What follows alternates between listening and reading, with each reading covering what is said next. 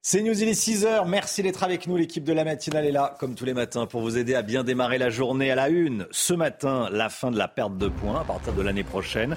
Pour les petits excès de vitesse de moins de 5 km heure, les explications dans un instant et ensuite le point de vue de Pierre Chasseret. Emmanuel Macron dans l'Hérault aujourd'hui, ça risque d'être aussi perturbé qu'en Alsace hier, vous allez voir. Les derniers chiffres de l'immigration, 246 000 entrées sur le territoire en 2021, 19% de plus en un an. On revient au niveau d'avant Covid. Des auteurs de Rodéo à Villefontaine en Isère condamnés à de la prison ferme. Olivier Madinier a assisté à leur procès. Il nous raconte dans la matinale. A tout de suite, Olivier. Et puis une nécropole datant du deuxième siècle après Jésus-Christ découverte en plein cœur de Paris. On va vous montrer ces images incroyables. France Travail va remplacer Pôle Emploi. Qu'est-ce que ça va changer concrètement? Je poserai la question à Lomic Guillot. A tout de suite, Lomic. C'est bientôt la fin des retraits de points pour les petits excès de vitesse. Moins de 5 km heure. L'annonce a été faite hier soir par le ministre de l'Intérieur, Gérald Darmanin. Oui, Gérald Darmanin qui prendra la parole ce matin euh, depuis son ministère. En revanche, l'amende est bien maintenue. Cette mesure devrait être effective dès le 1er janvier prochain. Une annonce qui n'a pas manqué de faire réagir Michael Dos Santos. C'est avec un tweet posté en février dernier que Gérald Darmanin avait fait le premier pas. Je veux supprimer les retraits de points pour les excès de vitesse de moins de 5 km heure et ainsi être compréhensif avec ceux qui travaillent. Deux mois plus tard, le ministre de l'Intérieur est passé à la vitesse supérieure. Dans une lettre adressée à la sénatrice LR Françoise Dumont, Gérald Darmanin a confirmé ce qu'il qualifie de mesure de bon sens. Il s'agit d'introduire une indulgence administrative à l'égard de ces manquements relevant davantage du manque d'attention que de la volonté délibérée de s'affranchir de la règle. Fini donc le retrait de points. Seule une amende forfaitaire de 135 euros en ville, 68 sur route, sera appliquée en cas d'excès de vitesse inférieur à 5 km heure. Bien, ça vaut le coup, Je préfère payer une amende que perdre 10 points. Ça n'a pas changé grand-chose en fait. Encore s'ils avaient dit, ouais, euh, au-dessous de 5 km il n'y avait pas d'amende. Tant mieux si on perd plus de points et euh, on paye, bah voilà, on paye. Hein. Yves Cara, porte-parole de Mobilité Club France, se veut lui plus nuancé.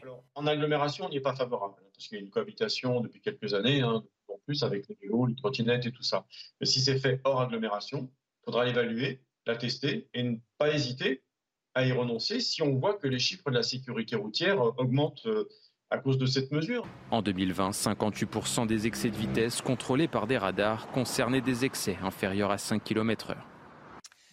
Pierre Chasseret avec nous. Pierre, bonne ou mauvaise idée selon vous? Même ben si j'ai une, euh, une, idée de la réponse. Mais évidemment, bonne idée. Pourquoi? Parce que 58% des excès de vitesse constatés, des amendes constatées pour l'instant, le sont pour des tout petits excès de vitesse de moins de 5 km heure. Et en fait, pour bien comprendre, aujourd'hui, la sanction est la même, Romain. Si vous êtes 20 km heure au-dessus ou si vous êtes 1 km heure au-dessus en vitesse retenue parce que c'est la même tranche d'infraction de 1 à 20. Ça n'avait pas de sens. Il fallait distinguer les deux types d'infractions.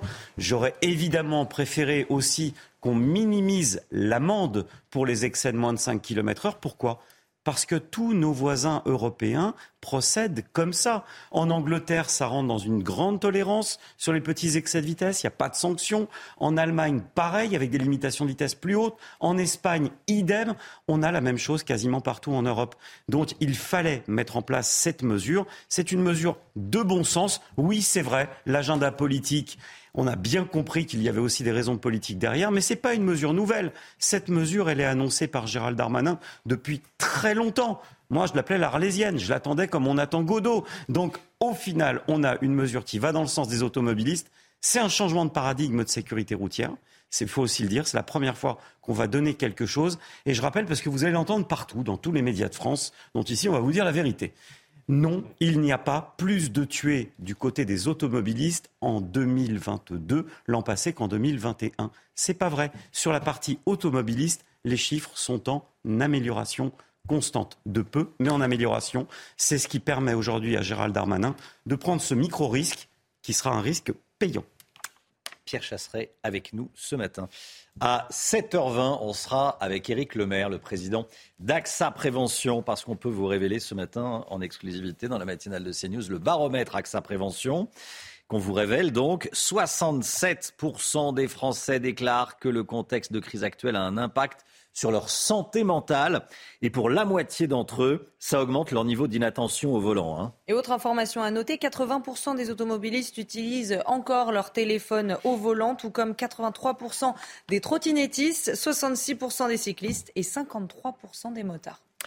Emmanuel Macron sera en déplacement dans l'Hérault ce matin. Il sera accompagné du ministre de l'Éducation nationale, Papendiaï, pour parler éducation et ruralité. Le chef de l'État se rendra au collège Louise Michel de Ganges où il échangera avec des professeurs, des élèves et des parents d'élèves. Alors quelles sont les attentes des riverains sur place? On est allé leur poser la question. Stéphanie Rouquier et Augustin Donadieu. Si le président espère un meilleur accueil que la veille en Alsace, au dire de certains habitants de Ganges dans l'Hérault, cela ne sera pas vraiment le cas la venue d'Emmanuel Macron à Ganges, j'ai l'impression que c'est une blague. J'ai l'impression que, que ça ne sert à personne. Si je pouvais, j'achèterais un cajot de tomates. Euh, voilà, vraiment du genre. Moi, pour moi, il n'a rien à faire ici, en fait. quoi. Il se dit qu'il n'est pas le bienvenu et que les gens ne sont pas d'accord. Deuxième déplacement donc pour Emmanuel Macron, en terre visiblement plus hostile. Le chef de l'État est attendu dans ce collège en fin de matinée où il échangera avec élèves, parents et enseignants. Mais la réforme des retraites pourrait bien le suivre jusqu'en salle de classe. C'est des copains genre, euh, qui m'ont dit qu'il allait venir. Du coup, bah, peut-être lui demander. Ouais. Genre euh, de baisser l'âge de partir à la retraite. Le président devrait malgré tout faire des annonces sur la rémunération des enseignants. Mais sur ce territoire où Marine Le Pen est arrivée en tête au second tour de la présidentielle, plusieurs actions sont prévues. Une manifestation est déclarée à 10 heures devant la mairie. 600 CRS sont attendus pour sécuriser le déplacement du président. Et hier, Emmanuel Macron a été hué à plusieurs reprises pendant son déplacement en Alsace. Le chef de l'État qui a reçu un accueil pour le moins mouvementé, Chana. Oui, exactement. On va voir euh, les images et il a été notamment euh, pris à partie par de nombreux euh, manifestants. Tu comprends pas là-dedans? On n'en veut pas. Je voulais juste savoir que Cyril Hamin a un président qui a un gouvernement aussi corrompu. Vous allez bientôt tomber et vous allez voir. Là, vous allez tomber dehors. Ce que vous faites, c'est délétère pour le pays. Il faudra vraiment retirer cette réforme, monsieur.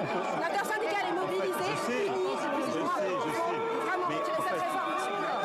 On a, on a fait des concessions pour l'améliorer. Pour le coup, ça mais, suffit pas. Bah non, mais regardez, je Vous fais. voyez, vous voyez des gens. Mais je sais bien, je savais. Vous avez C'est pas la première fois que j'en entends des gens qui râlent après moi. Emmanuel Macron a assuré, Florian Tardif, qu'il continuerait d'aller sur le terrain malgré la colère qui s'exprime. Oui, il reprend en quelque sorte son bâton de pèlerin afin de tenter de renouer avec les Français. Cette colère s'exprime. Je ne m'attendais pas à autre chose, a-t-il dit lors de son déplacement hier en Alsace, mais cela ne m'empêchera pas euh, de continuer à me déplacer, a-t-il continué. Il est aujourd'hui euh, dans l'Hérault, donc, pour parler éducation. Et ce ne sera pas, Romain, son dernier euh, déplacement, puisque durant cette période de 100 jours, donc, il a ouvert lundi, il compte multiplier les déplacements en région, une méthode qui avait porté ses fruits lors du quinquennat précédent. Euh, Souvenez-vous-en, c'était lors de la crise des Gilets jaunes où il était allé au contact de la population comme cela. Il a même hier ressorti son slogan de la présidentielle Avec vous, avec vous à Célestat en Alsace, un début de campagne romain sans échéance électorale, mais pour tenter de reconquérir les Français euh, qui se sont détournés peu à peu de lui, vous le voyez. Le nombre d'immigrés entrés en France revient à des niveaux importants selon le dernier rapport de l'INSEE. On a recensé 246 000 entrées en 2021, c'est 19% de plus par rapport à 2020. Alors d'où viennent ces personnes et quel est leur profil? On voit ça avec Michael Dos Santos et Amaury Bucco. 246 000, c'est le nombre d'immigrés entrés sur le territoire français en 2021, soit plus de 19% par rapport à l'année précédente. Après la période Covid, les chiffres sont de nouveau à la hausse, une tendance déjà confirmée pour 2022. En 2022, on a battu alors là tous les records de délivrance de titres de séjour. On a dépassé les 320 000. Parmi les immigrés, les Africains sont les plus représentés, un cas rare en Europe, dû en partie au passé colonial de la France. En 2021, ils étaient 100 à 1000 à rejoindre l'Hexagone, en majorité des jeunes non diplômés. Euh, Plus jeune, c'est plutôt un atout euh, parce que euh, les personnes jeunes sont moins souvent malades, mais le fait de ne pas être diplômé euh, est quand même plutôt un handicap. Et en France, on sait que le taux de chômage des immigrés est quasiment le double du taux de chômage des personnes non immigrées. Dernier constat, les immigrés sont à plus de 50% des femmes, même si leur nombre tend à diminuer depuis une quinzaine d'années. Le président des Républicains a rencontré le ministre de l'Intérieur hier. Il a interpellé le ministre de l'Intérieur sur la situation désastreuse à la frontière franco-italienne. Face à cette vague migratoire, l'État a le devoir, d'agir en renforçant les moyens de contrôle, écrit-il sur Twitter. Une centaine de manifestants ont retardé la représentation de Gérard Depardieu hier soir à Lille, hein. Oui, le collectif euh, féministe Nous Toutes Lille a appelé à bloquer la venue de l'acteur au théâtre euh, Sébastopol. Ça fait suite aux récentes accusations auxquelles euh, il est mêlé. 13 femmes l'accusent de violences sexistes et sexuelles sur 11 tournages entre 2004 et 2022. Aucune d'entre elles n'a porté plainte. À ce jour, une seule plainte a été déposée contre l'acteur. Le sport avec les quarts de finale retour de la Ligue des Champions. Votre programme avec Groupe Verlaine. Installation photovoltaïque pour réduire vos factures d'électricité. Groupe Verlaine, connectons nos énergies. Et on ouvre le journal des sports avec les quarts de finale retour de la Ligue des Champions.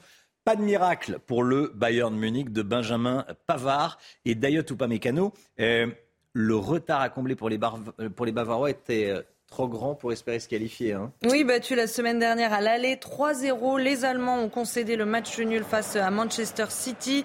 Euh, les Munichois ont longtemps poussé mais se sont heurtés au mur mancunien avant d'être punis par l'irrésistible attaquant norvégien Erling Haaland, auteur de 12 buts en 8 matchs de Ligue des Champions cette saison. En fin de match, l'Allemand Joshua Kimmich égalise sur penalty pour l'honneur. Score final, un partout.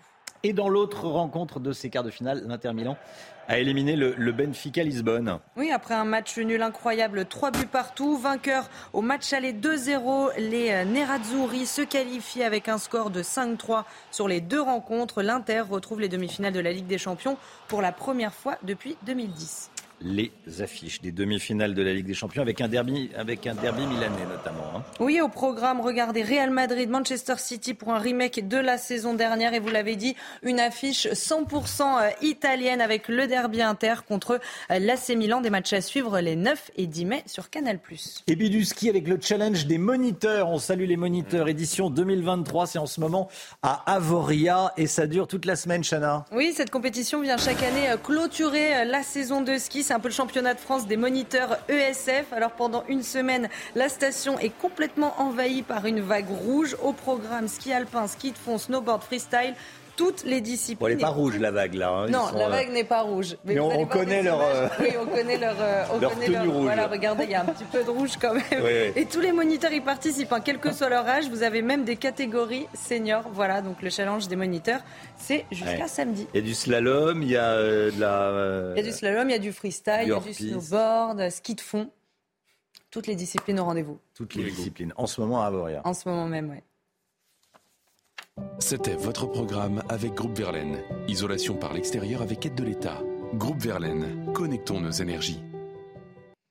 Olivier Madini en direct avec nous dans un instant. Olivier qui a assisté au procès de deux auteurs, deux jeunes auteurs de, Rodéo à Villefontaine. Vous avez vu les images, bien sûr. Euh, rodéo sauvage à Villefontaine avec des, motos dans un centre commercial. Deux hommes condamnés, ils sont en, en prison. Olivier Madini avec nous. À tout de suite.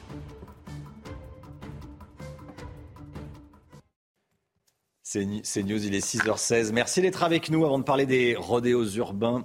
Tout d'abord, le point info avec Chanel Housteau. Plus de 700 kilos de cocaïne saisis dans l'Essonne. Des douaniers ont fait cette découverte dans une camionnette au terme d'une course-poursuite. L'office dédié à la lutte contre le trafic de stupéfiants avait géolocalisé le véhicule suspect. Le conducteur, lui, a pris la fuite. Je rappelle que le gramme de cocaïne est vendu au détail entre 60 et 70 euros. À Argenteuil, des professeurs du lycée Georges Braque ont fait valoir leur droit de retrait. Ça fait suite à la violente agression d'un élève lundi matin. Euh, quatre hommes se sont introduits dans l'établissement pour s'en prendre à cet élève de terminale. Un professeur a tenté d'intervenir, mais il a été euh, aspergé de gaz lacrymogène. La plupart des enseignants ont donc décidé de ne pas faire cours mardi. Et puis décollage imminent pour la plus grande fusée du monde, Starship. C'est aujourd'hui. On vous parle depuis euh, le début de la semaine euh, de Starship. Son décollage est prévu à 15h28 heure française depuis la Starbase au Texas. Lundi, son premier vol avait été euh, reporté à la dernière minute à cause d'un problème technique. Le rodéo urbain à Villefontaine, vous savez, on vous a montré les images, regardez ce qui s'était passé. Euh, des jeunes hommes en moto qui passent au milieu des clients, des restaurants, des boutiques. C'était évidemment inadmissible, c'était un bras d'honneur à la société. Et quand on fait ça, c'est un bras d'honneur à la société. Il y en a deux qui ont été interpellés. Les accusés euh, ont été jugés en comparution immédiate hier à Vienne, dans l'Isère. Olivier Madinier, avec nous, correspondant CNews à Lyon. Bonjour Olivier. Bonjour. Vous avez assisté à ce procès. Euh, à quelle peine ont-ils été condamnés, ces deux euh, individus? Eh bien écoutez, ces deux jeunes euh, de 19 et 22 ans, tous les deux originaires de Villefontaine, ont été euh, condamnés à de la prison ferme, à 9 et 6 mois euh, de prison ferme, des peines jugées très lourdes par leurs avocats qui estimaient hier à la sortie de l'audience du tribunal de correctionnel de Vienne que la justice avait voulu faire un exemple suite à la répétition de nombreux rodéos dans le département de, de l'Isère ces derniers jours. Il y a eu ce tournage d'un clip euh, dans les allées euh, du centre commercial euh, Grand Place de Grenoble, des rodéos aussi dans un centre commercial de l'île d'Abo, toujours dans l'Isère, et puis le 8, le 8 avril, ce défilé de motos, de 11 motos, dans le centre commercial, ce village des marques de Villefontaine, toujours dans le département de l'Isère. Alors cela s'est passé le samedi 8 avril, il y avait beaucoup de familles ce jour-là dans ce centre commercial ces familles qui participaient à une chasse aux œufs. Alors seuls deux auteurs ont pu être identifiés car ils ne portaient pas de casque. Ce sont euh, ces deux jeunes de 19 et 22 ans qui étaient euh, qui comparaissaient hier après-midi euh, devant le tribunal correctionnel de Vienne. Alors ils ont reconnu les faits en disant qu'ils avaient ils étaient victimes de l'effet de groupe, qu'ils ne savaient pas que ce, ces dix motos qu'ils suivaient allaient dans le centre commercial. En tout cas, ils ont dormi en prison hier soir à l'issue de l'audience du tribunal correctionnel. Olivier, quel est le profil de ces deux individus? Alors il s'agit de deux jeunes déjà euh, connus euh, des services de police. Ils ont déjà été euh, condamnés par la justice. L'un a été condamné pour des violences conjugales et l'autre avait été condamné il y a à peine un an pour du trafic de stupéfiants. Merci beaucoup, Olivier Madinier, donc connu des services de police et de, et de justice. Bon, c'est pas plus étonnant que ça, parce que quand on fait ça, euh, on, est, en est rarement à, à son premier euh, geste délictuel, comme on dit. Merci beaucoup, Olivier Madinier, en direct avec nous. Plus des trois quarts des Français, regardez ce sondage CNews, sont favorables à ce que la police puisse enclencher des courses-poursuites contre les auteurs de rodéos sauvages. 76% exactement. C'est ce que révèle notre dernier sondage CSA pour CNews, Chana. Oui, et ce, même si cela euh, est dangereux. Je rappelle qu'officiellement, ce n'est pas interdit, mais euh, une note de service stipule que les poursuites d'un véhicule ne doivent, ne doivent être liées qu'à des faits d'une grande gravité qui ne comprennent pas, donc les rodéos urbains.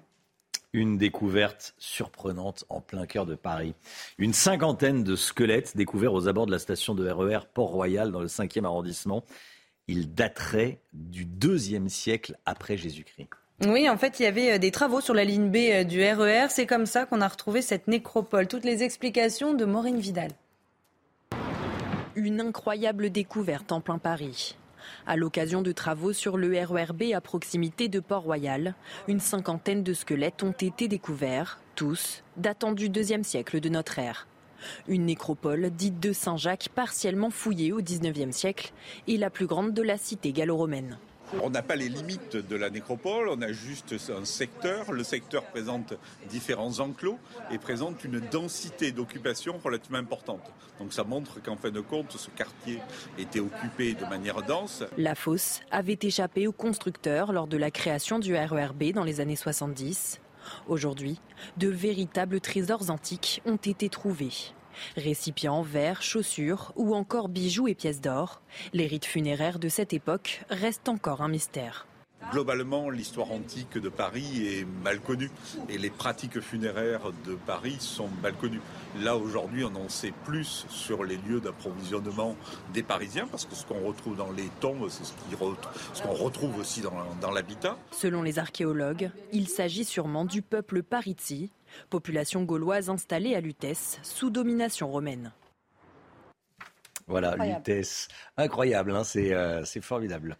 Lutèce, l'ancien nom de, de, Paris, bien sûr. C'est un partenariat historique qui débute aujourd'hui. Vous savez, on vous en a parlé dès aujourd'hui. Les contenus d'Apple TV seront disponibles dans les offres de Canal+, sans surcoût. Oui, et pour commencer ce, ce, partenariat, vous pourrez retrouver ce soir la série The Morning Show avec euh, Jennifer Aniston et Steve Carell. Non, non, non, c'est euh, elle interprète mon rôle, mais c'est ah pas moi. Tout simplement. On dit ça parce que c'est une série dans les coulisses euh, d'une matinale des chaînes info. 6h23, restez bien avec nous. Pôle emploi va devenir France Travail. Très bien. Bon, mais qu'est-ce que ça va changer? On voit ça avec le Guillot et tout de suite. Votre programme avec IG. IG, bien plus que du trading. Une équipe d'experts à vos côtés. L'économie avec vous, le Guillot, le ministre du Travail, a présenté hier 99 propositions pour atteindre le plein emploi qui, devront être mises en œuvre par France Travail qui remplacera Pôle emploi au 1er janvier prochain.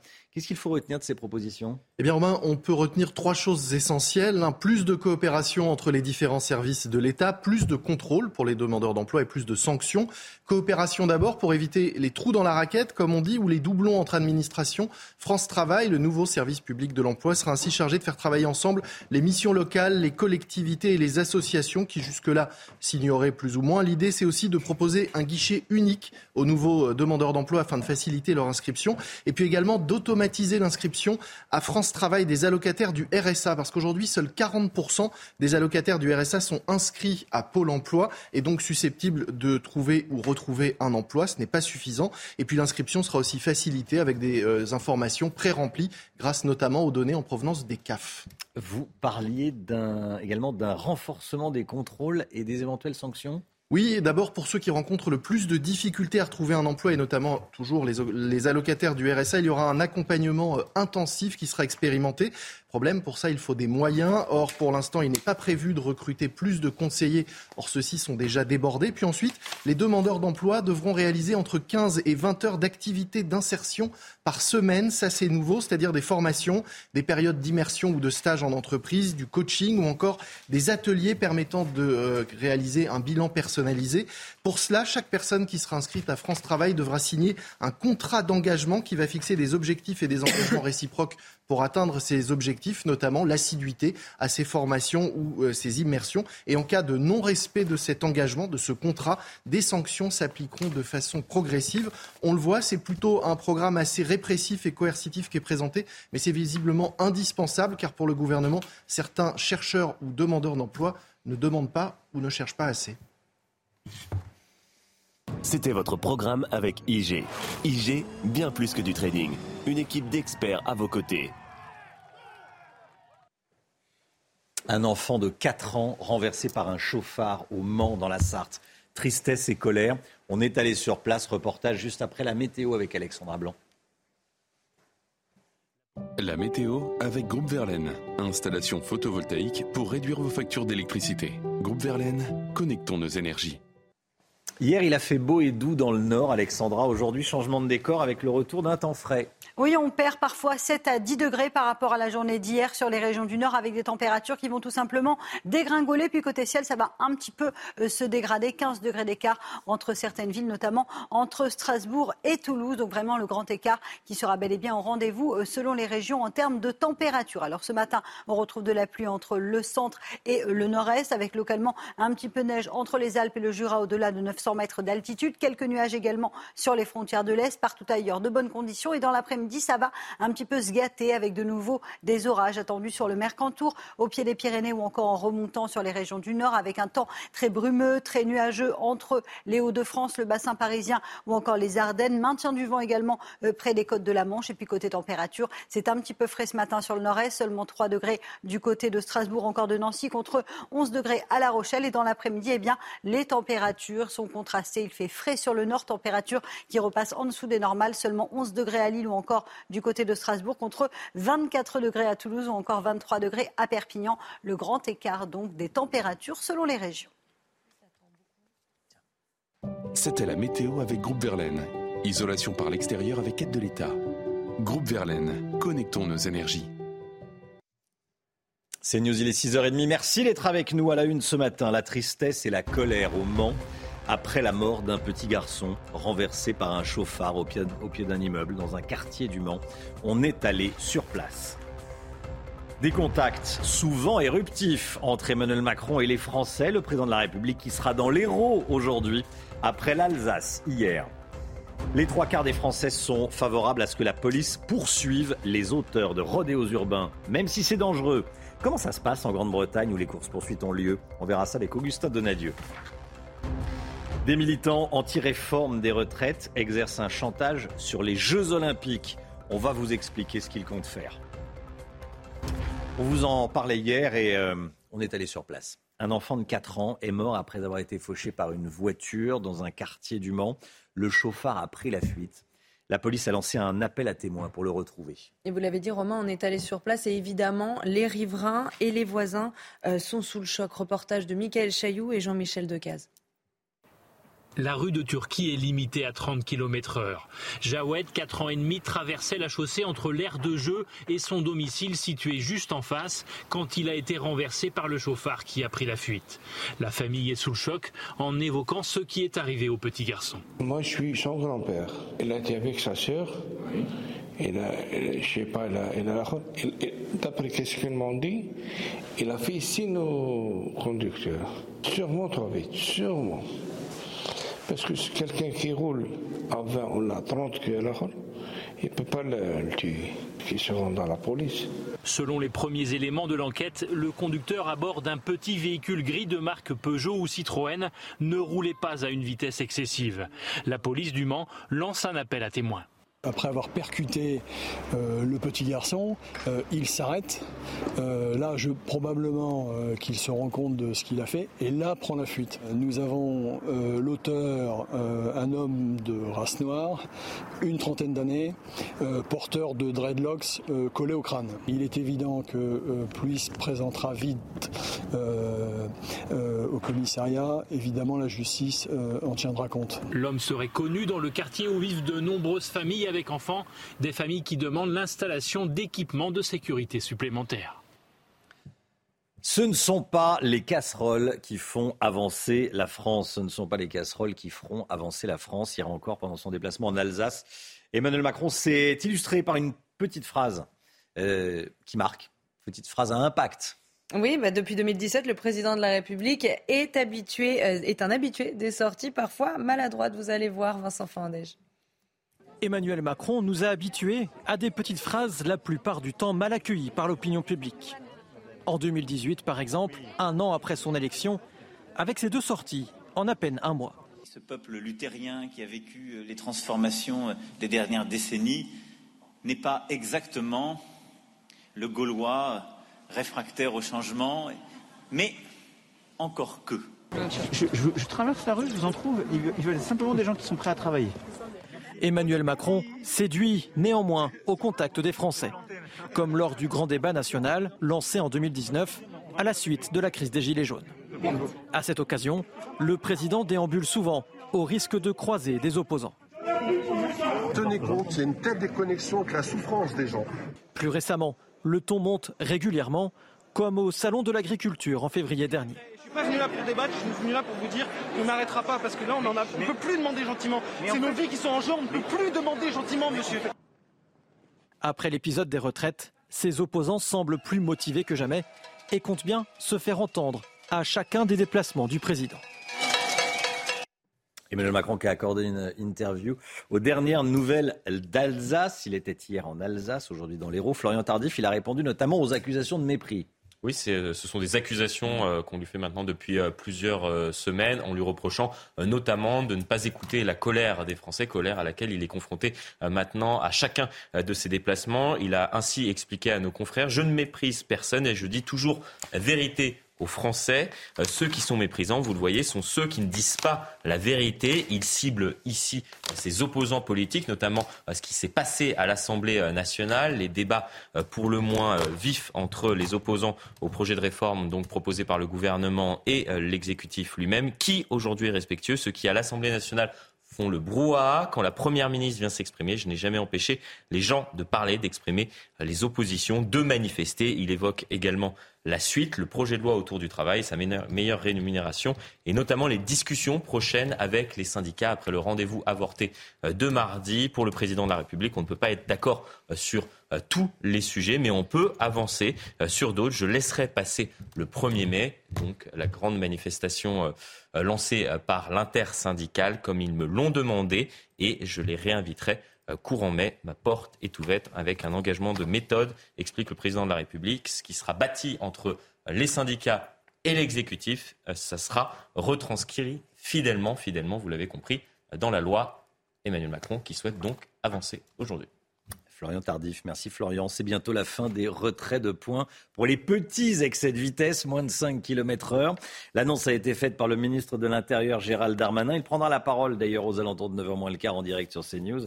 Comme tous les matins, on vous consulte et on vous donne la parole dans la matinale. Hein. Et ce matin, on vous pose cette question. Est-ce que c'est une bonne ou une mauvaise idée selon vous? Écoutez vos réponses, c'est votre avis. Bah, c'est plutôt bien parce que c'est vrai que moi personnellement j'ai déjà été verbalisé pour des tout petits excès de vitesse de cet ordre-là alors que je suis quand même souvent hyper vigilant. C'est pas une bonne idée parce que tout le monde après il va passer à 60, pourquoi pas. Ça va pas changer grand-chose en fait. Encore s'ils avaient dit ouais euh, au-dessous de 5 km il n'y avait pas d'amende. C'est déjà une bonne nouvelle parce que euh, pour des professionnels et pour des gens qui travaillent vraiment sur la route, pour les chauffeurs routiers, pour, euh, pour des taxis, pour des VTC, c'est trop dur d'avoir vraiment gardé leurs points. Bon, fin du retrait de points. En revanche, pas fin de l'amende. Euh, le Guillot, combien ça rapporte chaque année les petits excès de vitesse? Oui, on rappelle que les, petits excès de vitesse, ça représente un peu plus de la moitié des, contraventions euh, qui sont euh, dressées en France chaque année. Petits excès de vitesse inférieurs à 5 km heure. C'est 7,2 millions de contraventions par an à 68 euros. Ça fait à peu près 500 millions qui rentrent dans les caisses de l'État sur les 859 que rapportent les radars automatiques, une manne dont la sécurité routière eh bien, ne peut pas se passer. On rappelle en effet que les dépenses de l'État en matière de sécurité routière sont quatre fois euh, supérieures à ce que rapportent les radars malgré leur rentabilité. Et puis accessoirement, le fait de ne plus retirer de points, eh bien, ça va aussi faire faire des économies à l'État parce que chaque point retiré, c'est un courrier envoyé pour prévenir du retrait, puis six mois plus tard, un courrier envoyé pour le rappeler que le point a été regagné, de la paperasse, de la paperasse en moins et des coûts en moins pour les services de l'État, c'est toujours bon à prendre. Voilà, 500 millions pour les petits excès de vitesse. Euh, les petits excès de vitesse de moins de combien? 5 km. De moins de 5 km Donc vraiment ceux-là, hein, ceux dont on parle, 500 millions d'euros par an. C'est pour ça que bon, les points, non. Euh, les points, on peut arrêter. Les amendes, on va continuer à les mettre, hein, parce qu'il faut bien que l'argent rentre. Euh, des militants écologistes s'en prennent à une statue de Louis XIV, la statue de Louis XIV en plein milieu de la place Bellecour, Chana. Il s'agit d'activistes d'Extinction euh, Rébellion. Vous pouvez lire sur une banderole Macron, l'histoire te regarde ou encore Il nous reste plus que 707 jours. Le premier adjoint au maire du deuxième arrondissement l'a retiré lui-même hier, comme vous le voyez euh, sur cette photo. Et sur Twitter, Jean-Stéphane euh, Chaillet en a profité pour interpeller Grégory Doucet, le maire de Lyon, sur son inaction. Nous nous sommes occupés de nettoyer le haut. Nous vous laissons vous charger du bas. Le procès de l'attentat contre la synagogue de la rue Copernic, le réquisitoire est attendu aujourd'hui avant le, verdict demain. Et l'unique accusé, Hassan Diab, un Libano-Canadien de 69 ans, n'a pas assisté à l'audience. Je rappelle que ce drame a causé la mort de quatre personnes le 3 octobre 1980. Noémie Schulz a suivi ce procès pour CNews. Comment juger une affaire vieille de plus de 40 ans quand de nombreuses victimes, de nombreux témoins sont morts depuis longtemps, quand le box de l'accusé est resté vide pendant tout le procès quand les plus fins connaisseurs du dossier eux-mêmes ne sont pas tous d'accord sur la culpabilité du suspect? À l'heure de prendre leur réquisition, les deux avocats généraux auront sûrement du mal à faire abstraction du témoignage de Jean-Marc Herbeau, ce juge d'instruction très expérimenté qui, en 2018, a ordonné un non-lieu à l'égard d'Hassan Diab. À la barre, la semaine dernière, il est venu expliquer qu'à ses yeux, il y avait trop de doutes, trop d'incertitudes pour renvoyer le Libano-Canadien devant une cour d'assises et plus encore pour le condamner. Si certaines victimes sont convaincues de la culpabilité d'Assam Diab, estimant que son absence au procès en est même la preuve, d'autres sont elles aussi en proie au doute pour beaucoup de parties civiles. Au-delà de la question euh, de la condamnation ou pas de l'accusé, l'essentiel était que ce procès se tienne. Elles qui, chaque jour depuis 42 ans et demi, vivent avec le souvenir de cette explosion. L'essentiel était que leurs paroles soient enfin entendues, leur statut de victime reconnu et que la justice passe. Un flash a été vu dans le ciel de Kiev hier soir. Il a été provoqué par la chute d'un satellite de la NASA, chute sur Terre. Hein. Oui, l'agence spatiale américaine avait annoncé plus tôt dans la semaine qu'un satellite de 300 kilos devait euh, revenir dans l'atmosphère. La NASA précise que le risque de blesser quelqu'un sur Terre était d'environ une chance sur 2467. Ou peut-être peut-on parler d'un risque? Oui, oui, oui, d'un risque, c'est mieux, c'est vrai. bon. Euh, une éclipse solaire rare dans le ciel d'Australie cette nuit. Les Australiens euh, ont pu admirer cet événement qui ne se reproduira pas avant 2031. Bon, huit 8 ans. En fait, il s'agit d'une éclipse hybride. C'est un phénomène qui se produit euh, quand la distance entre la Terre et la Lune est idéale. Alors, elle a débuté cette éclipse à 3h54 heure française et prendra fin à 8h59. Et désolé pour les Français, elle ne sera pas visible depuis la France. Voilà, enfin, on, la montre. On la montre dans la matinale. Dans la matinale. voilà. Allez, le sport tout de suite. Votre programme avec Groupe Verlaine. Installation photovoltaïque pour réduire vos factures d'électricité. Groupe Verlaine, connectons nos énergies. Chana, du, le sport avec du foot et l'Europa League, l'Europa Conference League. Hein. Oui, Nice, dernier représentant des clubs français, joue aujourd'hui son quart de finale retour contre le FC Bâle. Euh, après un match nul 2-2 en Suisse, les Aiglons peuvent toujours espérer se qualifier pour les demi-finales. L'entraîneur de Nice et les joueurs sont plutôt confiants. Écoutez. J'ai tellement confiance en eux et voilà, moi je les vois travailler tous les jours, je les vois tout donner. Je vois mon staff travailler tous les jours, je les vois tout donner et je vois l'union entre mes joueurs et, mon staff, entre la direction et nous, entre les supporters et nous. Et sincèrement, tout ça me donne euh, extrêmement de confiance. C'était votre programme avec Groupe Verlaine. Isolation par l'extérieur avec aide de l'État. Groupe Verlaine, connectons nos énergies. C'est News, il est 7h 20. Merci d'être avec nous. Dans un instant, on va parler des rodéos urbains. Les trois quarts des Français pensent qu'il faut appliquer en France, en clair, la méthode anglaise. À savoir, poursuivre, même si ça peut créer un danger. Poursuivre les auteurs de rodéos. Comment ça se passe en Angleterre? Je poserai la question à Augustin Donadieu. A tout de suite.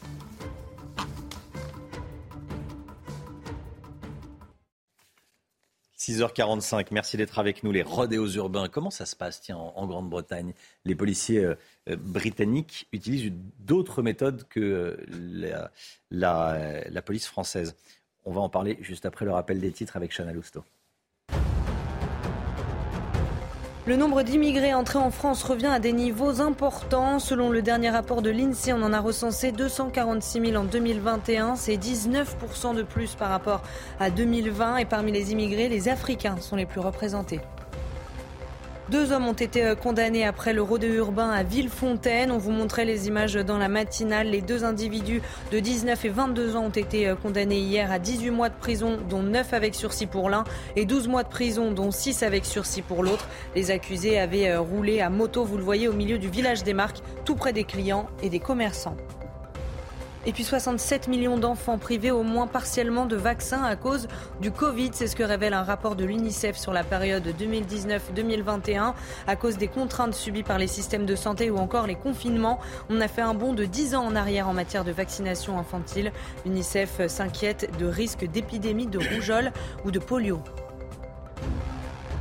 Chana, vous en parliez à l'instant, la condamnation à de la prison ferme après le rodéo de, Villefontaine, dont on vous diffusait les, images dès la, matinale de, lundi dernier, bien sûr.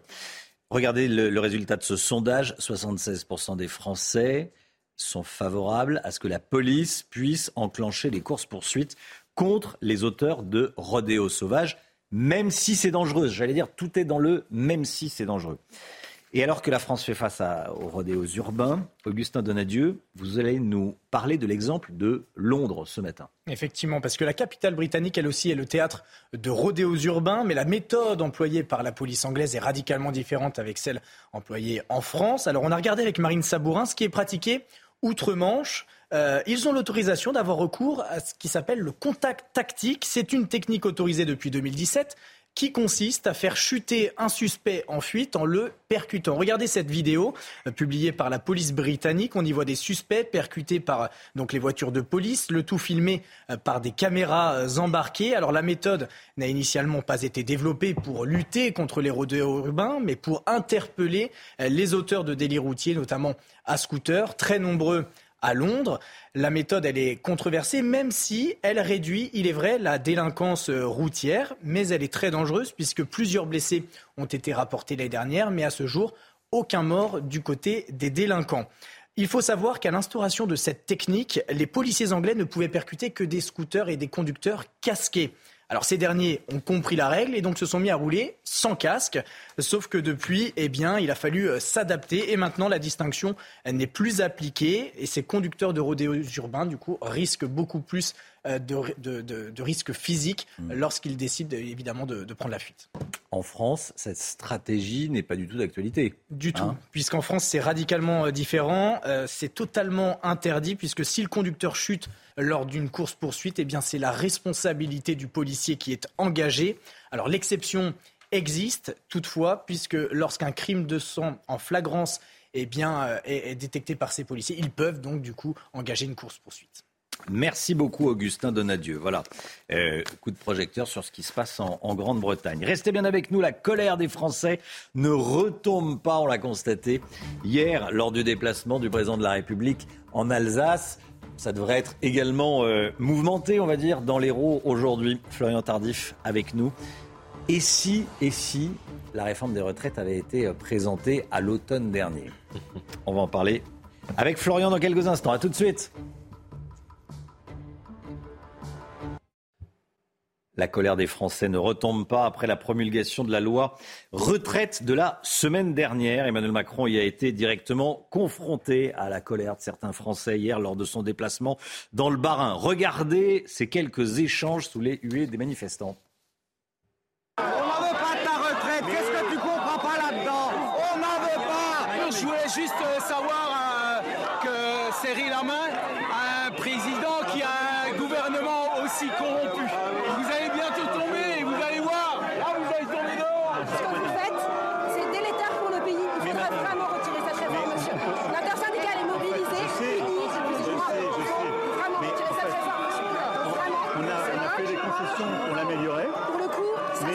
non, mais regardez, je fais. Vous voyez des gens. Mais je sais bien, je savais.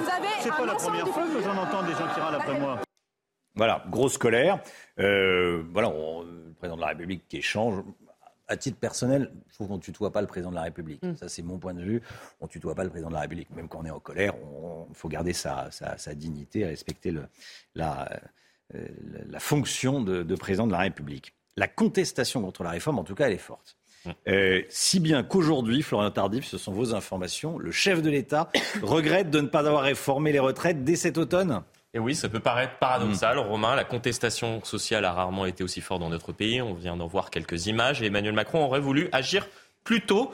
Vous pourriez me dire alors que n'aurions-nous vécu pendant des mois et des mois un pays paralysé, des Français excédés et un gouvernement enlisé dans une crise profonde? Oui, si ce n'est que si l'exécutif a hésité à agir dès l'automne, c'est pour tenter d'éviter d'en arriver là. Certes, le pays n'est pas paralysé, mais les Français sont excédés, on vient très clairement de le voir, et le gouvernement semble enlisé dans une crise profonde. D'où le regret exprimé aujourd'hui par plusieurs proches du chef de l'État, partisan d'un passage en force l'année dernière, dès cet automne. Voilà, des Français excédés. Qu'est-ce qu'il aurait pu se passer alors, Florian? Eh bien écoutez Romain, l'exécutif réfléchissait à faire passer son projet de loi de réforme des retraites au sein du budget 2023 à l'automne. En effet, chaque année, le budget est débattu à l'Assemblée nationale et voté euh, donc en son sein au Sénat également. L'idée était donc d'inclure quelques lignes supplémentaires au budget euh, présenté cette année afin de faire passer la réforme rapidement grâce à un 49.3 voire plusieurs 49.3 et ainsi éviter une contestation sociale qui dure dans le temps. On aurait eu une contestation euh, plus forte pendant deux semaines sur la méthode, mais ça serait passé, m'expliquait récemment un ténor de la majorité. C'était le pari euh, de l'époque. Emmanuel Macron était partisan de cette idée pas Elisabeth Borne, ni François Bayrou, proches du président. Ce sont eux qui ont raisonné le chef de l'État, si je peux m'exprimer ainsi, qui l'ont poussé à attendre donc et tenter de parvenir à un accord avec les syndicats. C'était la promesse euh, formulée à l'époque par Elisabeth Borne au président de la République. Sans résultat, puisqu'on connaît la suite de l'histoire. Il y a eu des avancées réelles concernant les carrières longues, par exemple, mais on n'a rien gagné avec les syndicats sur le plan politique, s'énervait encore un ténor de la majorité. Pourquoi raisonner ainsi? Pourquoi? Écoutez, c'est une question à laquelle un membre de la majorité proche du président de la République, Romain, m'a fourni une réponse qui amène les manifestants. C'est la longueur des débats. On a un système des retraites qui reflète les inégalités de la vie. Plus vous donnez du temps au débat et plus vous donnez de la place à la mise en lumière des inégalités, ce qui vient donc alimenter la contestation sociale. C'est ce qui s'est passé ces trois derniers mois, sans refaire toute l'histoire. Chaque semaine, le débat faisait émerger une inégalité nouvelle qui ne découlait pas forcément du projet de loi du gouvernement. Et ce sont ces débats ces approximations de certains ministres, ces polémiques parfois qui ont alimenté la contestation euh, dans la rue, contestation à laquelle est confronté aujourd'hui le président de la République. De quoi avoir, vous l'avez compris, quelques regrets. Merci beaucoup Florian Tardif. Robert Ménard, le maire de Béziers, sera l'invité de Laurence Ferrari à 8h15. La musique tout de suite. Avec Groupe Verlaine, installation photovoltaïque pour réduire vos factures d'électricité. Groupe Verlaine, connectons nos énergies ce matin. Pascal Obispo, dernier titre, dernier single, J'étais pas fait pour le bonheur. Il chante avec la chanteuse franco-italienne Giordana Angi. Voilà soudain que le bonheur est fait pour moi, qu'il prend la forme de mes mains quand je caresse, que je n'ai plus peur pour un rien qu'il disparaisse. J'étais pas fait pour le bonheur et puis voilà, voilà soudain que le bonheur est fait pour moi au bout de mes lèvres lorsque j'embrasse. Que sa petite musique lumière me cloue sur place.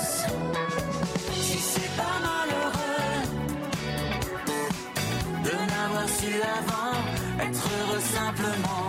Si c'est pas malheureux d'avoir su aussi peu, simplement être heureux. Si c'est pas malheureux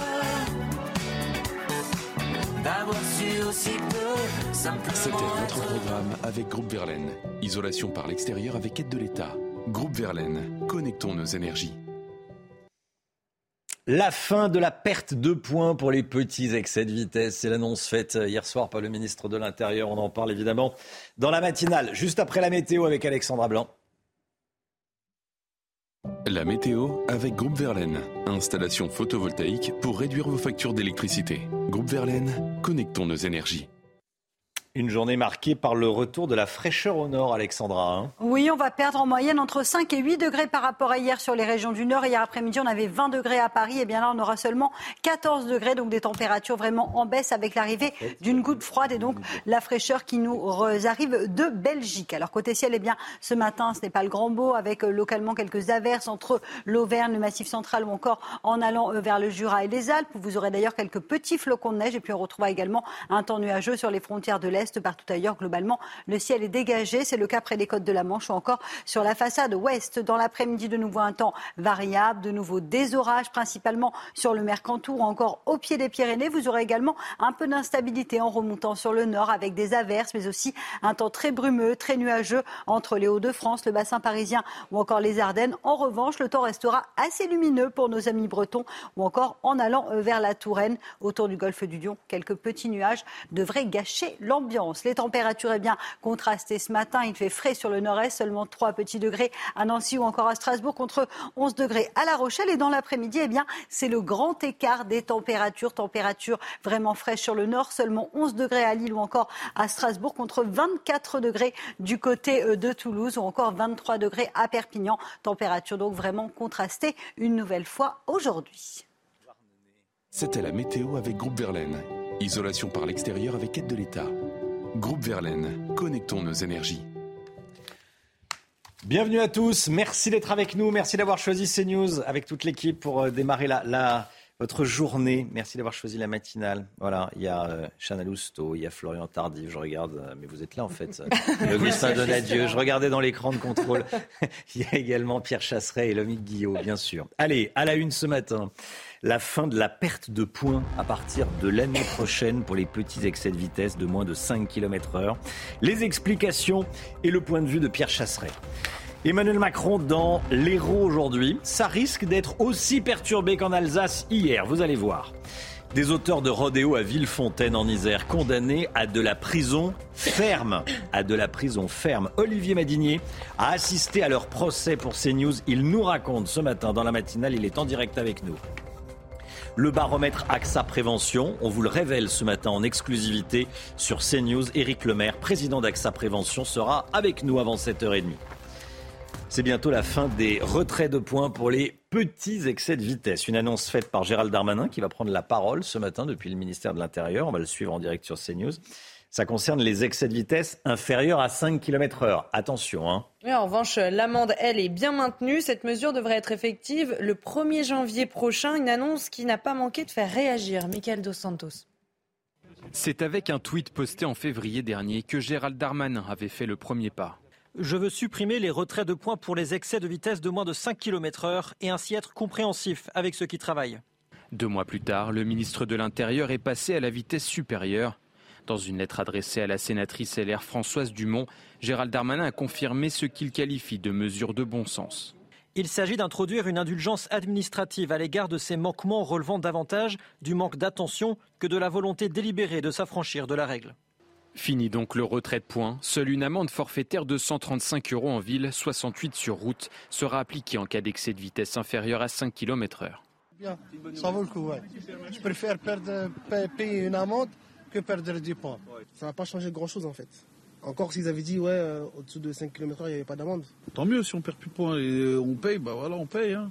Yves Cara, porte-parole de Mobilité Club France, se veut lui plus nuancé. en agglomération, on n'y est pas favorable parce qu'il y a une cohabitation depuis quelques années, hein, en plus avec les vélos, les trottinettes et tout ça.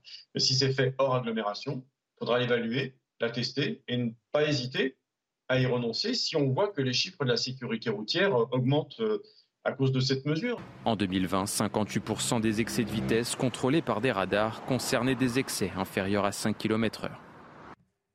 Pierre Chasseret avec nous. Pierre, je vous pose la question, j'ai une petite idée de la réponse, mais je vous pose la question, c'est une bonne ou une mauvaise idée? Bah, C'est une bonne, c'est forcément une bonne hmm. idée parce que ça va permettre euh, de régler pas mal de problèmes, notamment celui du 80 km heure, en donnant une petite marge de souplesse dans les départements qui n'ont pas réussi à obtenir le, la remontée de la limitation de vitesse. C'est une bonne nouvelle aussi parce que actuellement, la sanction est la même que vous soyez un petit kilomètre heure au-dessus de la limitation en vitesse retenue ou 20 km heure.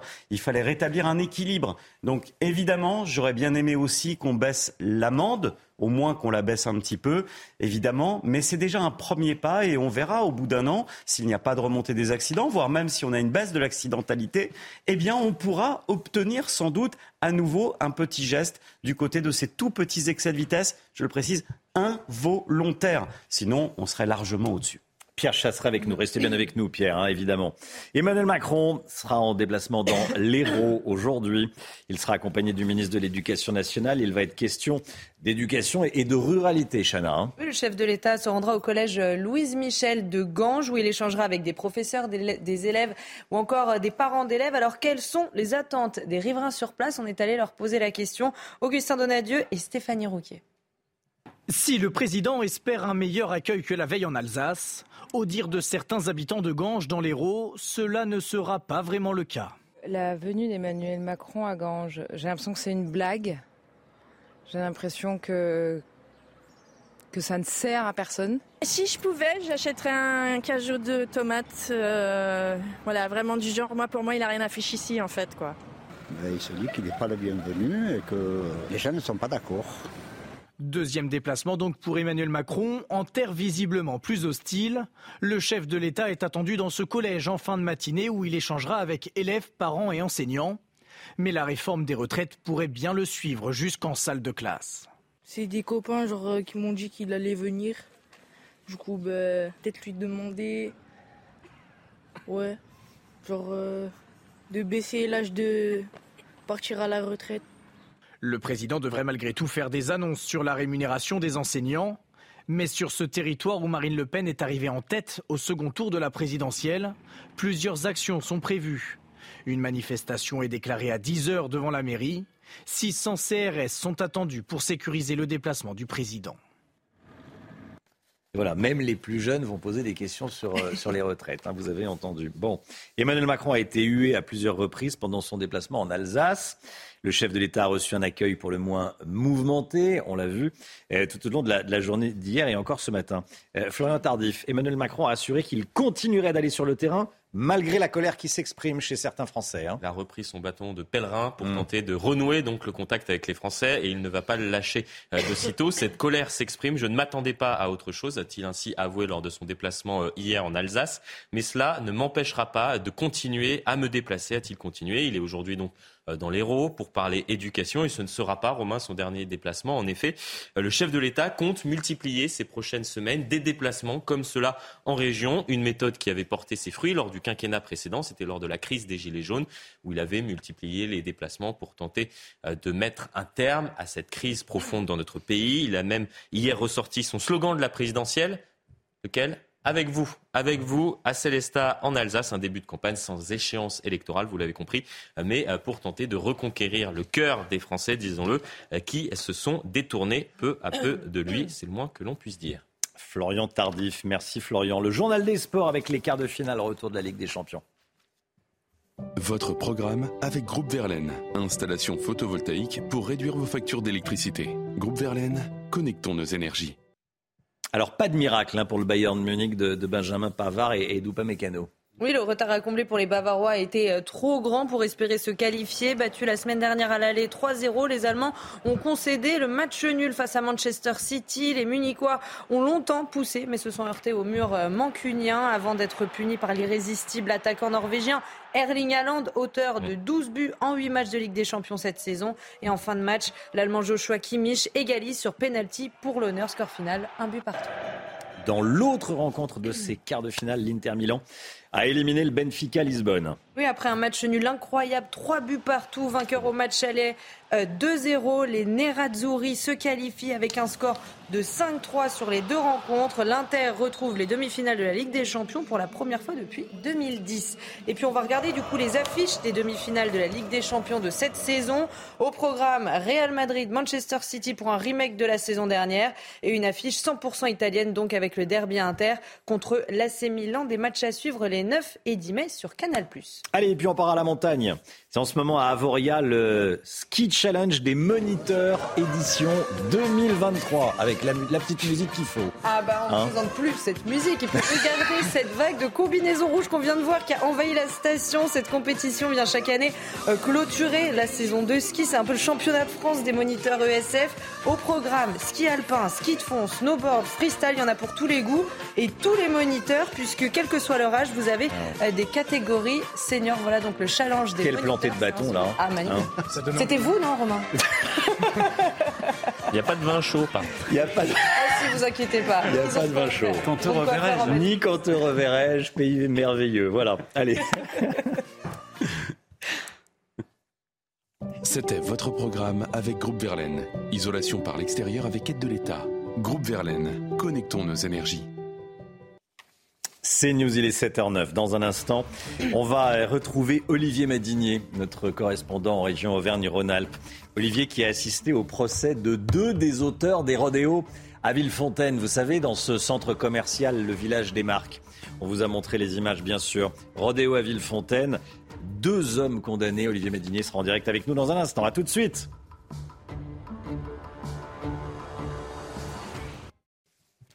C'est News, il est 7h12. Merci d'être avec nous. Deux hommes ont été condamnés après le rodéo urbain à Villefontaine. On vous montrait les, images dans la matinale, bien sûr, dès, lundi dernier. Les accusés ont roulé à moto au milieu des clients, dans le village des Marques. Hein, on, se, on les connaît, ces images. Euh, elles sont extrêmement choquantes. Elles vous ont choqué. Sur ces 11 motards, eh bien, il y en a seulement deux qui ont été interpellés. Bon, vous allez me dire, c'est déjà ça. Euh, Olivier Madinier, en direct avec nous depuis Lyon. Vous avez assisté au, procès. Bonjour Olivier. Merci d'être avec nous. Rebonjour, vous étiez déjà en direct avec nous à, 6 heures. Deux ont été condamnés à, des peines de prison ferme, hein, tout de même. Oui, absolument, de la prison ferme, neuf mois de prison ferme pour l'un, six mois euh, pour l'autre, une peine jugée extrêmement lourde euh, par les avocats des deux hommes euh, âgés de 19 et 22 ans hier à la sortie de l'audience du tribunal correctionnel de Vienne. Selon ces avocats, la justice a voulu faire un exemple suite à de nombreux épisodes de rodéo ces derniers jours dans le département de l'Isère. Vous avez les images en tête. Il y a ces images du centre commercial Grand Place à Grenoble euh, lors du tournage d'un clip. Il y a eu aussi un rodéo à l'île d'Abo, toujours dans le département de l'Isère. Et le samedi 8 euh, avril dernier, en fin d'après-midi, vers 18h, c'est 11 motos euh, qui ont circulé dans les allées du centre commercial Le Village des Marques, un centre commercial à ciel ouvert. Il n'y a heureusement pas eu de victimes. Il y avait beaucoup de familles présentes ce samedi après-midi pour une chasse aux œufs. Nous étions le week-end de Pâques. Alors les deux euh, jeunes hommes interpellés qui comparaissaient hier ont reconnu les faits, mais ils ont dit qu'ils participaient, ils ont été soumis à ce qu'ils appellent l'effet de groupe. Merci beaucoup Olivier Madinier. 19 ans et, 22 ans, connu des, connu des, services de, police et de, et de, justice. 19 ans, 22 ans, on n'est pas non plus un, enfant à 19 ans. On sait à peu près ce qu'on fait quand même. On sait qu'on ne roule pas à moto au milieu des clients dans un centre commercial. Normalement, euh, nos parents nous l'ont appris qu'on ne fait pas ça. Hein bon. Euh, Olivier Madinier en direct avec nous. Plus des trois quarts des Français sont favorables à ce que la police puisse enclencher des courses-poursuites contre les auteurs de rodéos sauvages. 76% exactement.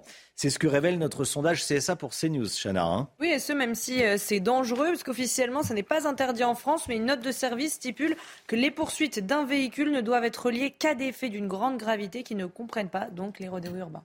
7h15, le point info. On va commencer euh, le rappel de l'info avec une très grosse saisie de cocaïne dans l'Essonne. Point info, Chana Lousteau. Plus de 700 kilos de cocaïne saisie dans l'Essonne. Des douaniers ont fait cette découverte dans une camionnette au terme d'une course-poursuite. L'office dédié à la lutte contre les stupéfiants euh, avait géolocalisé le véhicule suspect. Le conducteur, lui, a pris la fuite. Je rappelle que le gramme de cocaïne est vendu au détail entre 60 et 70 euros. À Argenteuil, des professeurs du lycée Georges Braque ont fait valoir leur droit de retrait. Ça fait suite à la violente agression d'un élève lundi matin. Quatre hommes se sont introduits dans l'établissement pour s'en prendre directement à cet élève de terminale. Un professeur a tenté d'intervenir, mais il a été aspergé de gaz lacrymogène. La plupart des enseignants ont donc décidé de ne pas refaire cours mardi. Et puis décollage imminent pour la plus grande fusée du monde, Starship. C'est aujourd'hui, on vous en parle depuis le début de la semaine. Son décollage est prévu à 15h28 heure française depuis la Starbase au Texas. Lundi, son premier vol avait été reporté à la dernière minute à cause d'un problème technique. Et du haut de ses 120 mètres, Starship a été conçu par SpaceX pour des voyages vers la Lune et vers Mars. Votre programme avec IG. IG, bien plus que du trading. Une équipe d'experts à vos côtés. L'économie avec vous, Lomique Guillot. Près de 10% des Français détenaient des crypto-monnaies l'année dernière, contre 8% en 2021. Donc plus 2 points, comme on dit, selon KPMG.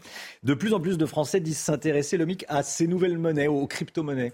Oui, en effet, hein, les crypto-monnaies sont quand même globalement moins populaires en France que dans d'autres pays européens, mais c'est en train de changer, vous l'avez dit. Hein, la part des Français détenant de ces monnaies numériques était de 9,4%, pratiquement 10% en 2022, alors qu'il n'était que 3% en détenir en 2020. Et au global, l'étude montre que 11% des Français, plus d'un sur dix, possèdent ou a possédé des monnaies euh, numériques, ces actifs numériques comme on les appelle.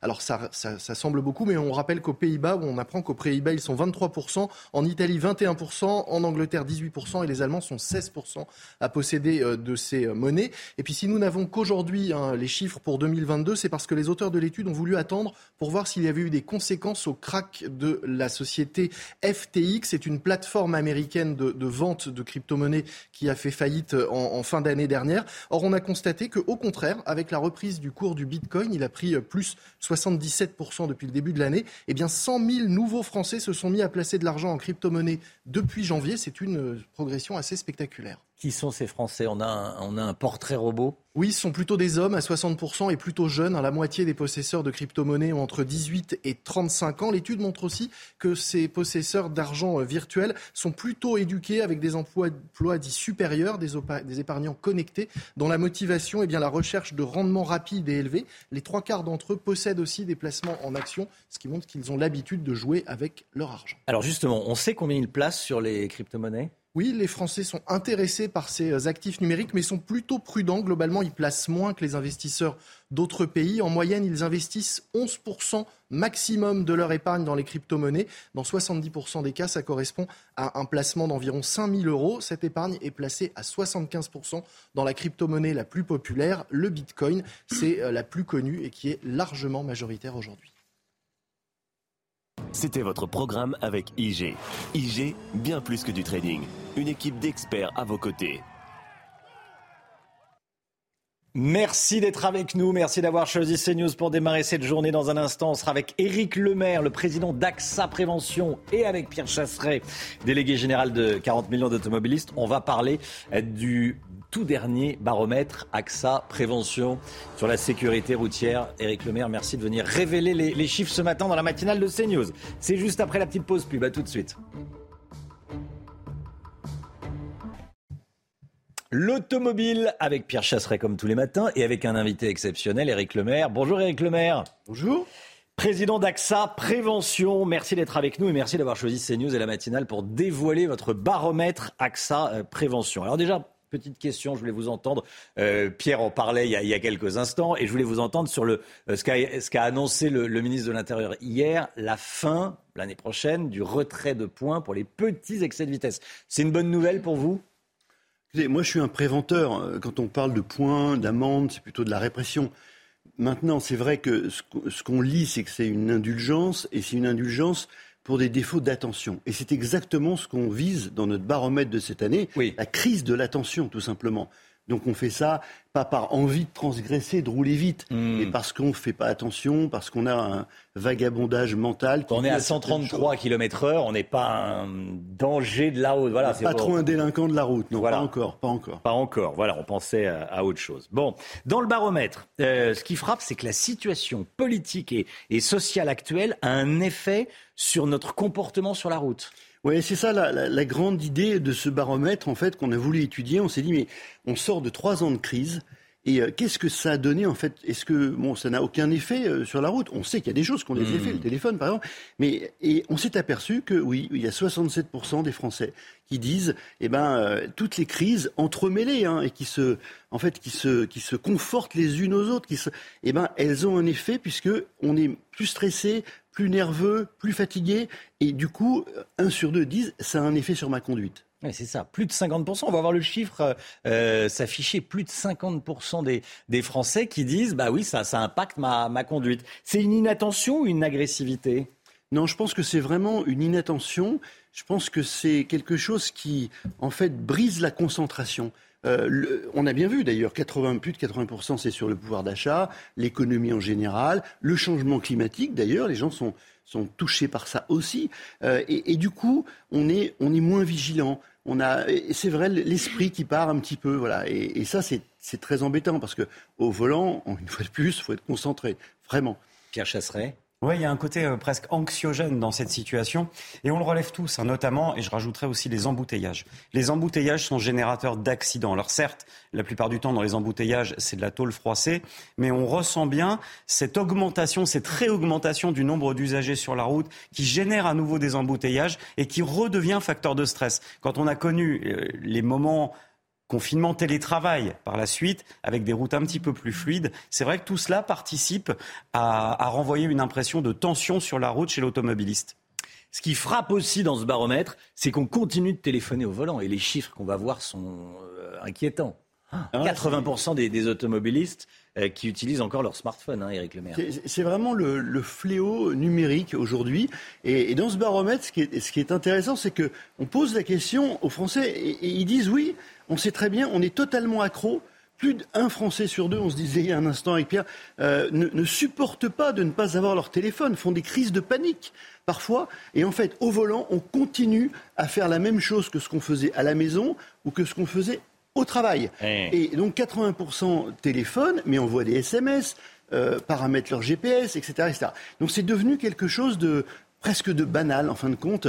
Euh, et c'est bon, évidemment, pour les automobilistes, mais pour les vélos, les trottinettistes. Euh, les vélos, euh, on voit que c'est 66% qui regardent euh, n'importe quoi, des notifications, des séries, euh, les trottinettistes aussi, à 80%.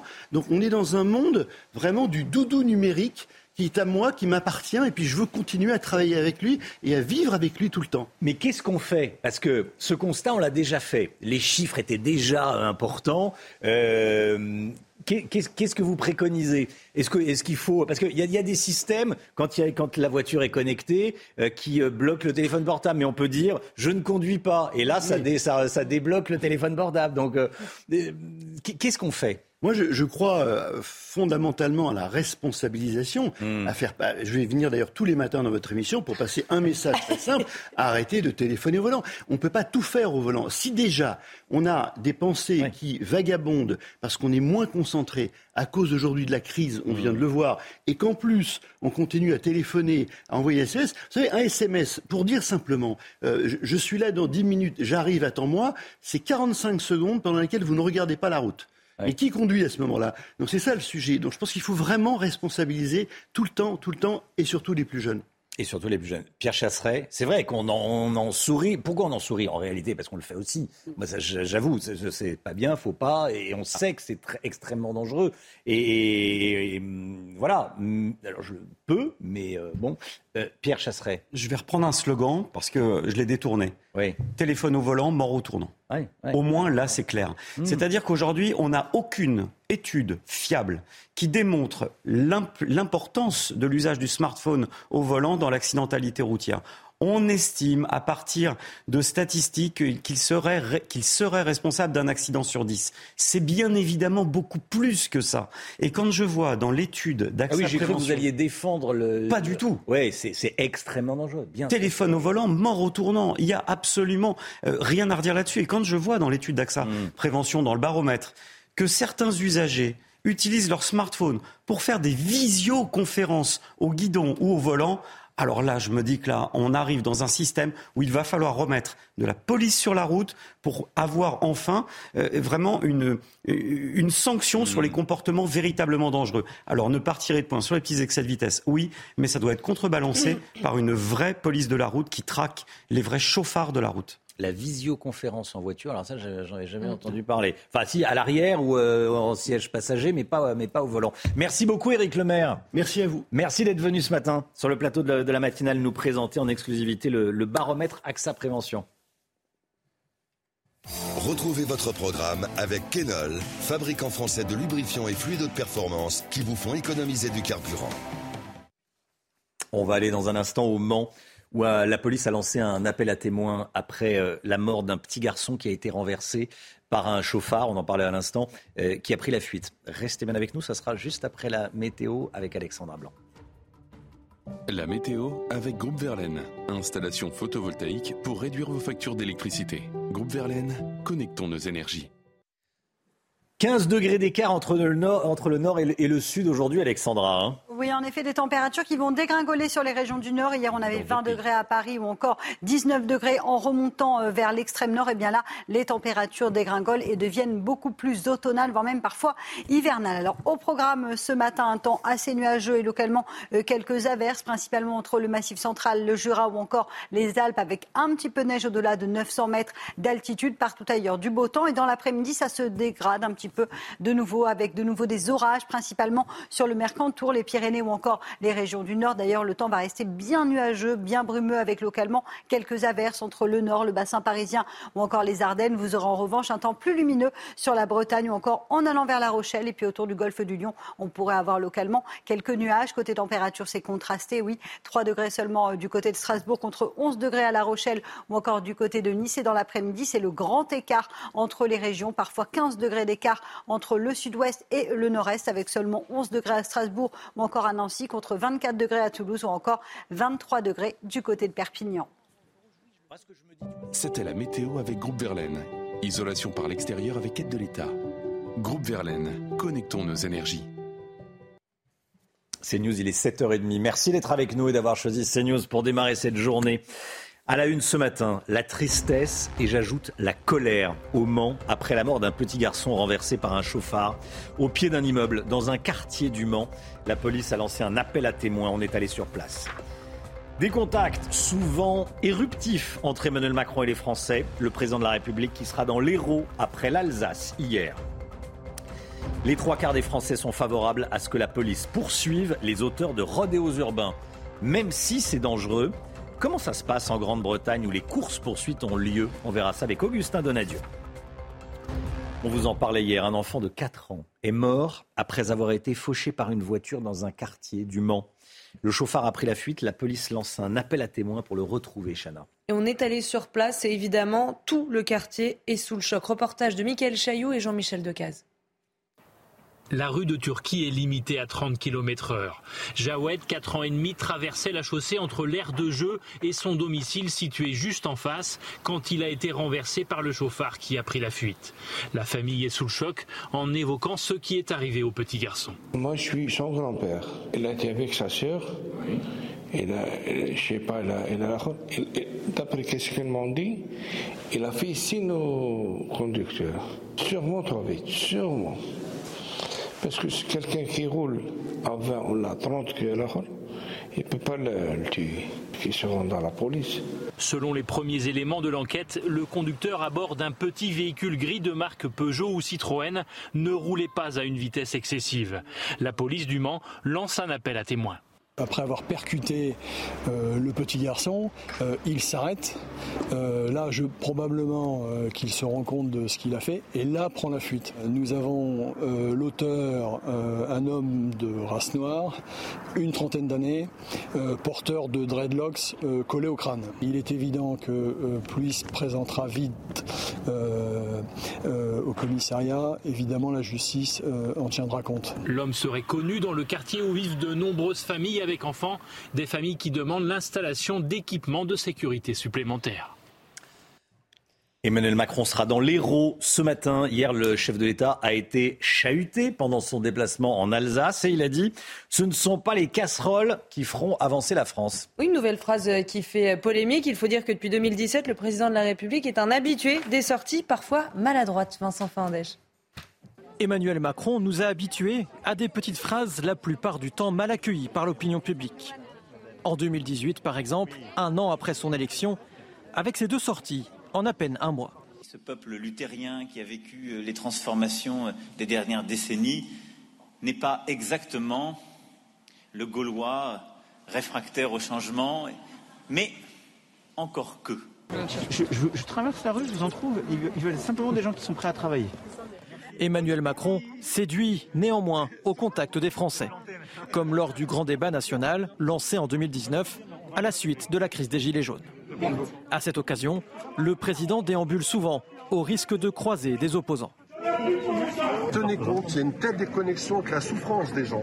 Plus récemment, le ton monte régulièrement, comme au Salon de l'agriculture en février dernier pas venu là pour débattre, je suis venu là pour vous dire qu'on n'arrêtera pas parce que là on ne peut plus demander gentiment. C'est nos vies qui sont en jeu, on ne peut plus demander gentiment, monsieur.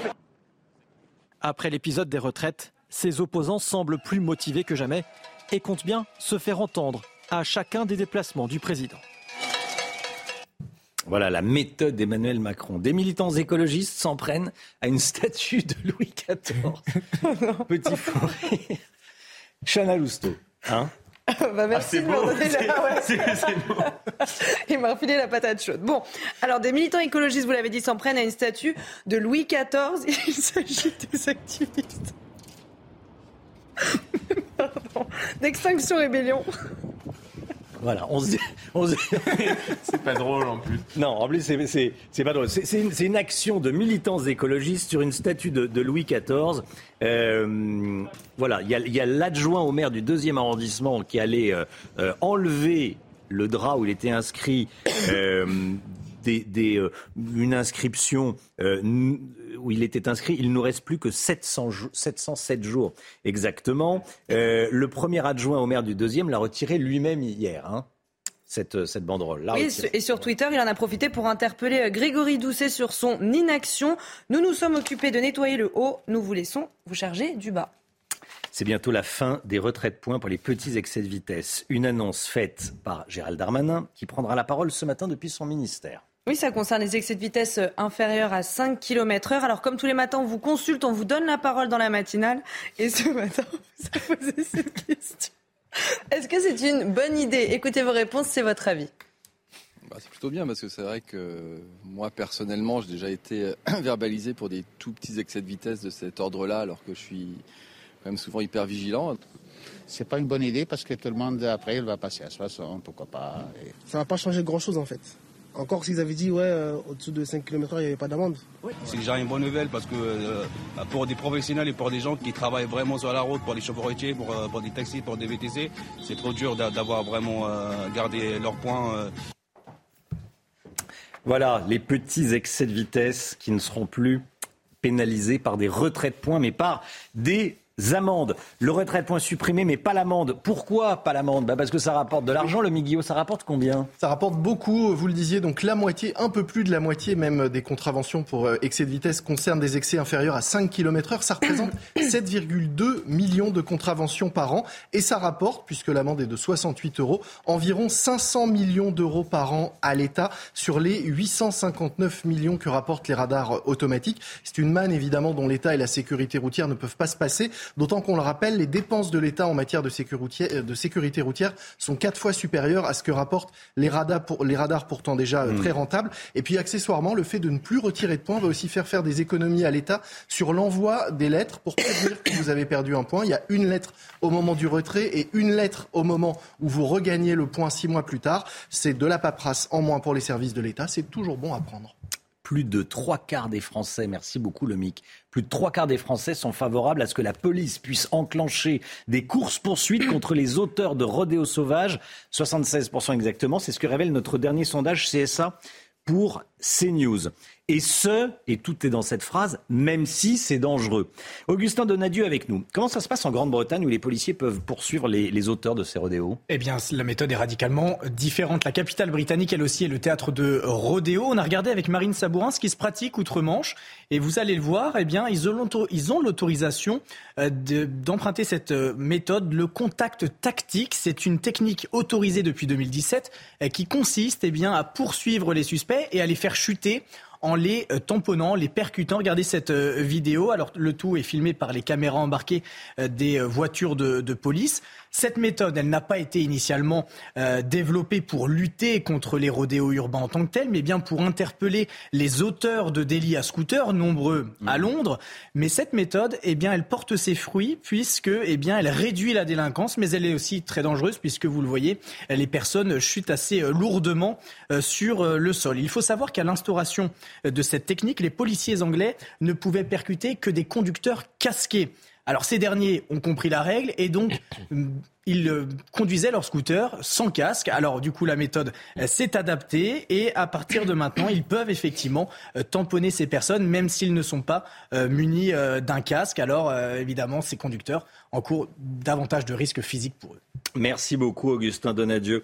Un flash vu dans le ciel de Kiev hier soir, il a été provoqué par la chute d'un satellite de la NASA sur la Terre. Oui, l'agence spatiale américaine avait annoncé plus tôt dans la semaine qu'un satellite de 300 kilos devait revenir dans l'atmosphère. La NASA précise que le risque de blesser quelqu'un sur Terre était d'environ euh, 1 sur 2467.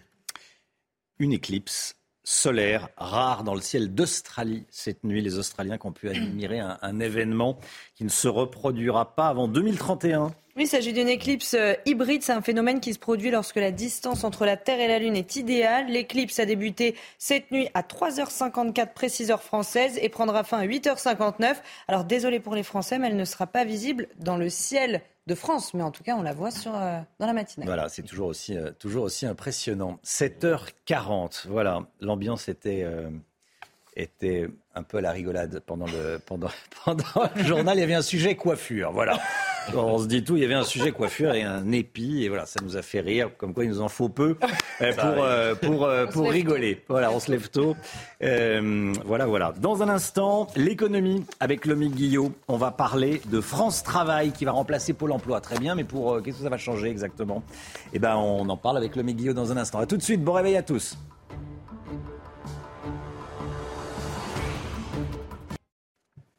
L'économie dans un instant avec euh, France Travail qui va remplacer Pôle Emploi. Mais tout d'abord, le point info, Chana Lousteau. Le nombre d'immigrés entrés en France revient à des niveaux importants. Selon le dernier rapport de l'INSEE, on en a recensé 246 000 en 2021. C'est 19% de plus par rapport à 2020. Parmi les immigrés, les Africains sont les plus représentés. Deux hommes ont été condamnés à de la prison ferme après le rodéo urbain à Villefontaine. On vous montrait les images dans la matinale. Les deux individus de 19 et 22 ans ont été condamnés hier à 18 mois de prison, dont 9 avec sursis pour l'un et 12 mois de prison, dont 6 avec sursis pour l'autre. Les accusés avaient roulé à moto, vous le voyez sur ces images, au milieu du village des Marques, tout près des clients et des commerçants. Et puis 67 millions d'enfants privés au moins partiellement de vaccins à cause du Covid. C'est ce que révèle un rapport de l'UNICEF sur la période 2019-2021. À cause des contraintes subies par les systèmes de santé ou encore des confinements, on a fait un bond de 10 ans en arrière en matière de vaccination infantile. L'UNICEF s'inquiète de risques d'épidémie de rougeole ou de polio. Votre programme avec IG. IG, bien plus que du trading. Une équipe d'experts à vos côtés. Le 1er janvier prochain, le 1er janvier 2024, Pôle emploi deviendra France Travail. Très bien, nouveau service public de l'emploi. Lomi Guillot, qu'est-ce que ça va changer?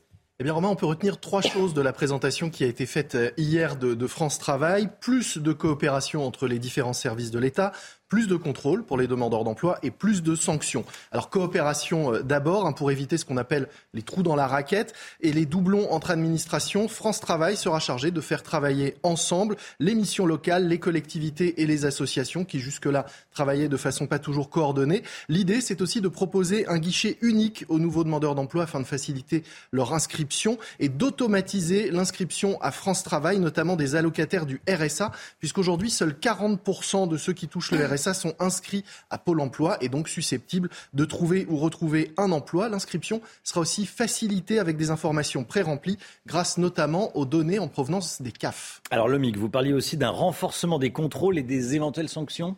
Oui, pour les contrôles, d'abord ceux qui rencontrent plus de difficultés à retrouver un emploi, notamment les, allocataires du RSA toujours. Un, un, accompagnement intensif sera expérimenté. Problème pour cela, il faut des moyens. Or, ce n'est pas prévu pour l'instant. Il n'est pas prévu pour l'instant de recruter plus de conseillers. Ceux-ci sont malheureusement souvent euh, débordés avec de nombreux dossiers à traiter. Ensuite, les demandeurs d'emploi devront réaliser, ça c'est nouveau, 15 à 20 heures d'activité d'insertion par semaine, c'est-à-dire des formations, des périodes d'immersion et de stage en entreprise ou encore des ateliers pour réaliser des bilans personnalisés. Chaque personne inscrite à France Travail devra signer un contrat d'engagement qui va fixer des objectifs et des engagements réciproques pour les atteindre, comme eh l'assiduité notamment à ces formations. En cas de non-respect de cet engagement, des sanctions s'appliqueront de façon progressive et ce, beaucoup plus rapidement qu'aujourd'hui. Et tout cela, le mix, est vraiment susceptible de nous permettre d'atteindre le plein emploi? C'est en tout cas l'ambition hein, affichée euh, de ce plan, sauf que contrairement à ce qu'il demande aux chômeurs, le gouvernement ne va pas signer de contrat d'engagement sur ce point. Il espère simplement que ça permettra d'atteindre les 5% de chômage, le plein emploi contre un peu plus de 7% aujourd'hui. Ce ce cap est fixé d'ici la fin du quinquennat. Malgré tout, on peut dire, pour résumer, que c'est un programme quand même assez répressif et coercitif qui a, été présenté euh, hier, mais c'est visiblement euh, indispensable alors que le chômage est déjà relativement bas pour pousser encore plus rapidement et fermement vers l'emploi des demandeurs d'emploi qui ne sont toujours pas demandeurs justement ni chercheurs d'emploi ou en tout cas pas assez selon le gouvernement. Intervention après intervention. Alors normalement, il y a une petite publicité qui doit partir. Est-ce que la publicité va partir? C'était, on n'attendait pas Elisabeth Borne. non, elle ne part pas. Pardon? Pas sur ce sujet. Pas sur ce sujet. En tout cas, voilà, on a eu Elisabeth Borne à la place de la petite publicité. Mais c'est pas grave. Dans un instant, restez bien avec nous. La politique avec Jérôme Béglé, le gouvernement pensant en avoir fini avec euh, le feuilleton de la réforme des retraites. C'est pas terminé. C'est ce que va nous dire Jérôme dans un instant. À tout de suite. Bon réveil à tous.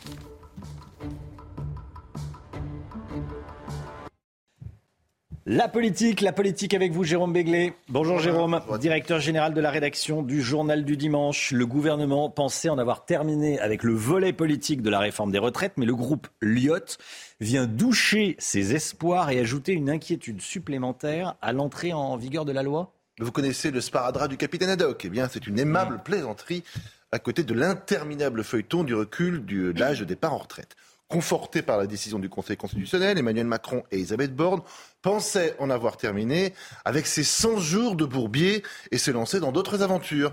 Mais voilà qu'on apprenait hier que le petit groupe Lyot, Liberté, euh, à l'Assemblée nationale, liberté, indépendant, outre-mer et territoire, constitué de 20 députés, 20 députés seulement, avait pour projet d'utiliser sa niche parlementaire, c'est-à-dire sa capacité à inscrire à l'ordre du jour de l'Assemblée des propositions de loi de son cru.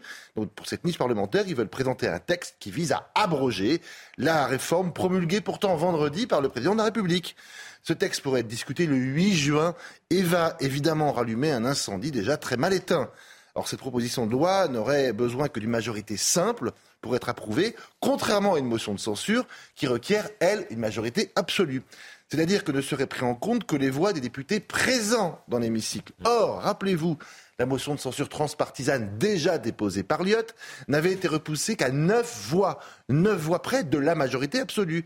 Et rappelez-vous également, au Parlement Bourbon, personne n'a voté l'article 7 sur le report à 64 ans de l'âge de départ en retraite. Autant dire que le gouvernement est très très inquiet de cette initiative surprise. Ah oui. Vous pensez vraiment, Jérôme, que cette proposition de loi euh, pourrait être votée? Écoutez, Romain, au point, on en est, tout est possible, un peu comme ma coiffure.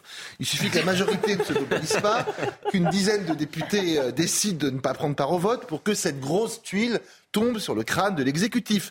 Je vous rappelle quand même que le jour où était discutée la motion de censure dans l'hémicycle, les députés de la majorité étaient fort peu nombreux à écouter le discours de la Première ministre, ce qui montre le soutien très peu appuyé qu'il lui apporte. Quoi qu'il en soit, cette nouvelle étape du calendrier ajoute de l'incertitude et de l'énervement dans l'air. Le gouvernement veut coûte que coûte, on le voit, tourner la page et s'y emploie autant qu'il le peut. Mais là, il vient de se reprendre six semaines d'incertitude et d'énervement. D'autant que Lyot, c'est un peu la Suisse du Parlement. Un groupe de députés non alignés qui ne sont ni de droite ni de gauche, ou plutôt de droite et de gauche, dans lequel figurent des députés corses, d'autres des départements d'outre-mer, des territoires ruraux, du nord, du sud, de l'est, de l'ouest, des divers gauches, des centristes, des UDI. Bref, une alliance qui sur le papier est finalement très macronienne dans l'esprit, mais qui est vraiment en pointe contre cette réforme. Le cauchemar continue, il mettra un peu plus en relief le handicap absolument rédhibitoire de cette législature. Le gouvernement ne dispose pas d'une majorité stable et est à la merci permanente de ce genre d'initiative parlementaire. Jérôme Béglé, directeur général de la rédaction du Journal du Dimanche. Merci beaucoup. Euh, merci beaucoup, Jérôme. 8h15, Robert Ménard sera l'invité de Laurence Ferrari. 8h15, Robert Ménard dans la, dans la matinale avec Laurence Ferrari. C'est vrai qu'on a eu un, fou rire pendant le journal de, de 7h30. Vous avez fait une petite allusion et on se dit tout parce qu'on raconte les coulisses de la matinale. Vous êtes arrivé avec un épi, Jérôme Béglé. Est-ce que ça va mieux? Ça, va mieux, ça va mieux. Voilà, mais il y, avait un, il y avait un petit sujet coiffure qui nous a fait rire comme des, comme des lycéens. Avec, Je promets un passage chez le coiffeur pour la semaine prochaine. Avec Chana Lousteau, voilà. passage chez le coiffeur d'ici à mardi prochain. Arrêt au stand. Jérôme Béglé. Merci beaucoup, Jérôme. La musique, tout de suite. Votre programme avec Groupe Verlaine. Installation photovoltaïque pour réduire vos factures d'électricité. Groupe Verlaine, connectons nos énergies. L'instant musique, comme tous les matins, ce matin, on écoute Pascal Obispo en duo avec la chanteuse franco-italienne Giordana Angi. Le titre J'étais pas fait pour le bonheur. Que le bonheur est fait pour moi, qui prend la forme de mes mains quand je caresse, que je n'ai plus peur pour un rien qu'il disparaisse. Pas fait pour le bonheur et puis voilà, voilà soudain que le bonheur est fait pour moi, qui se pose au bout de mes lèvres lorsque j'embrasse, que sa petite musique lumière me cloue sur place. Si c'est pas malheureux de n'avoir su avant être heureux simplement, si c'est pas malheureux d'avoir su aussi peu simplement être heureux, si c'est pas malheureux d'avoir su aussi peu simplement être heureux.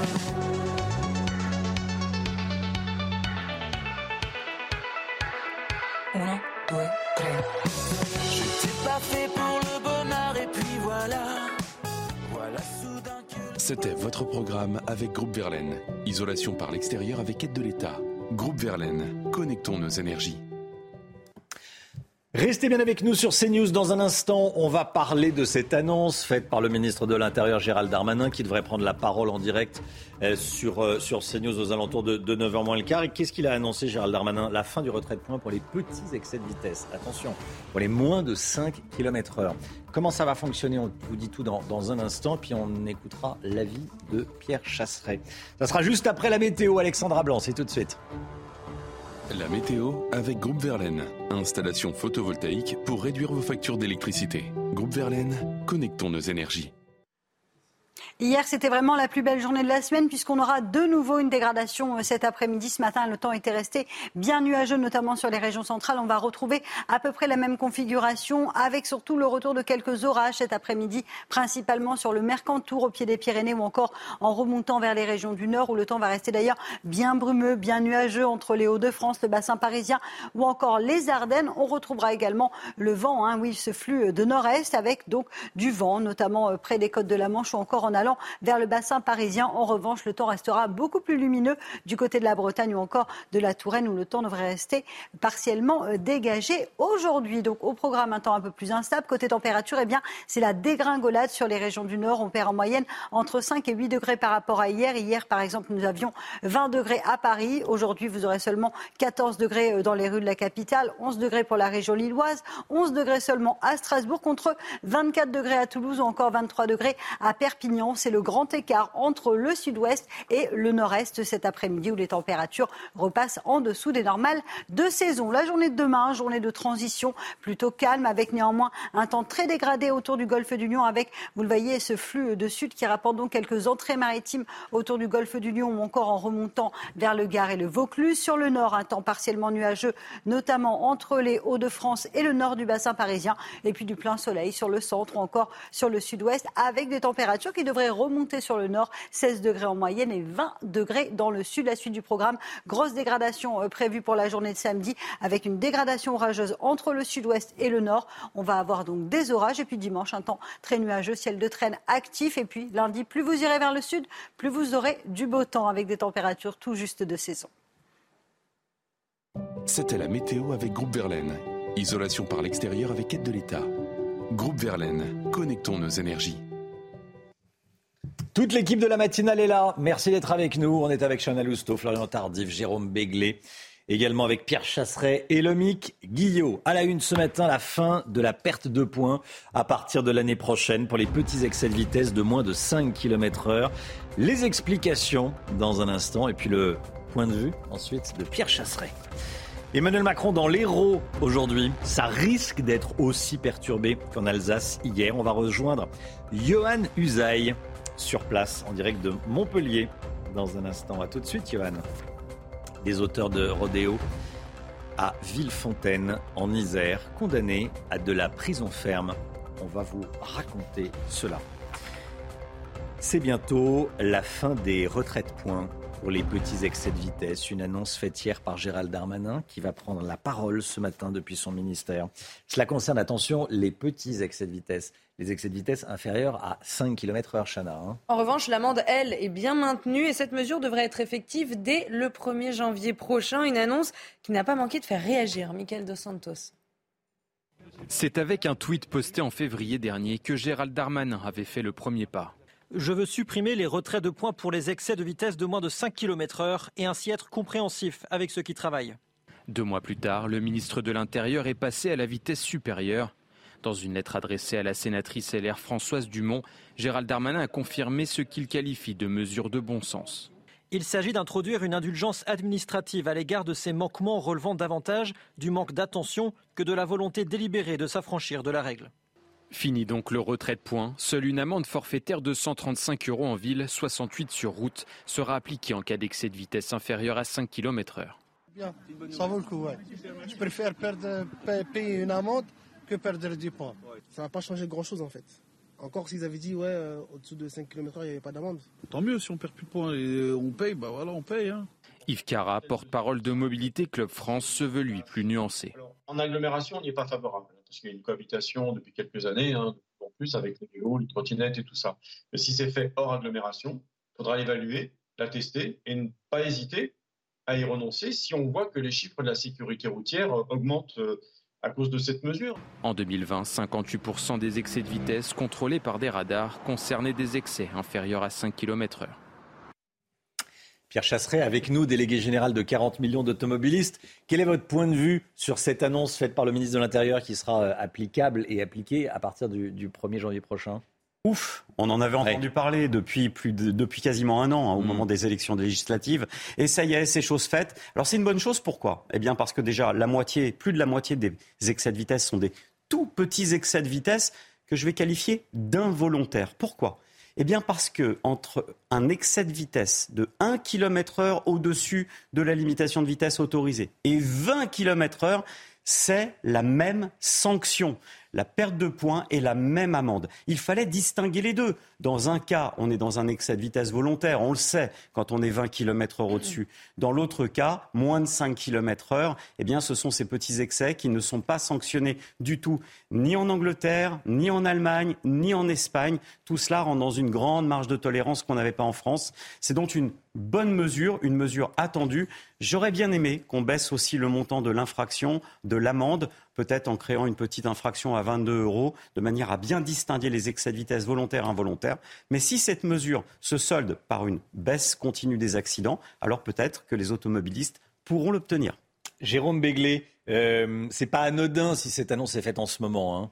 Oui, il faut un petit peu calmer, rassurer, euh, rafraîchir, faire descendre la température euh, des Français aujourd'hui. Eh ben, ça, c'est une mesure qui, évidemment, sera populaire. Il y aura quelques associations qui diront attention, on encourage les chauffards, mais Pierre Chasseret a bien, euh, Pierre Chasseret a bien résumé la situation.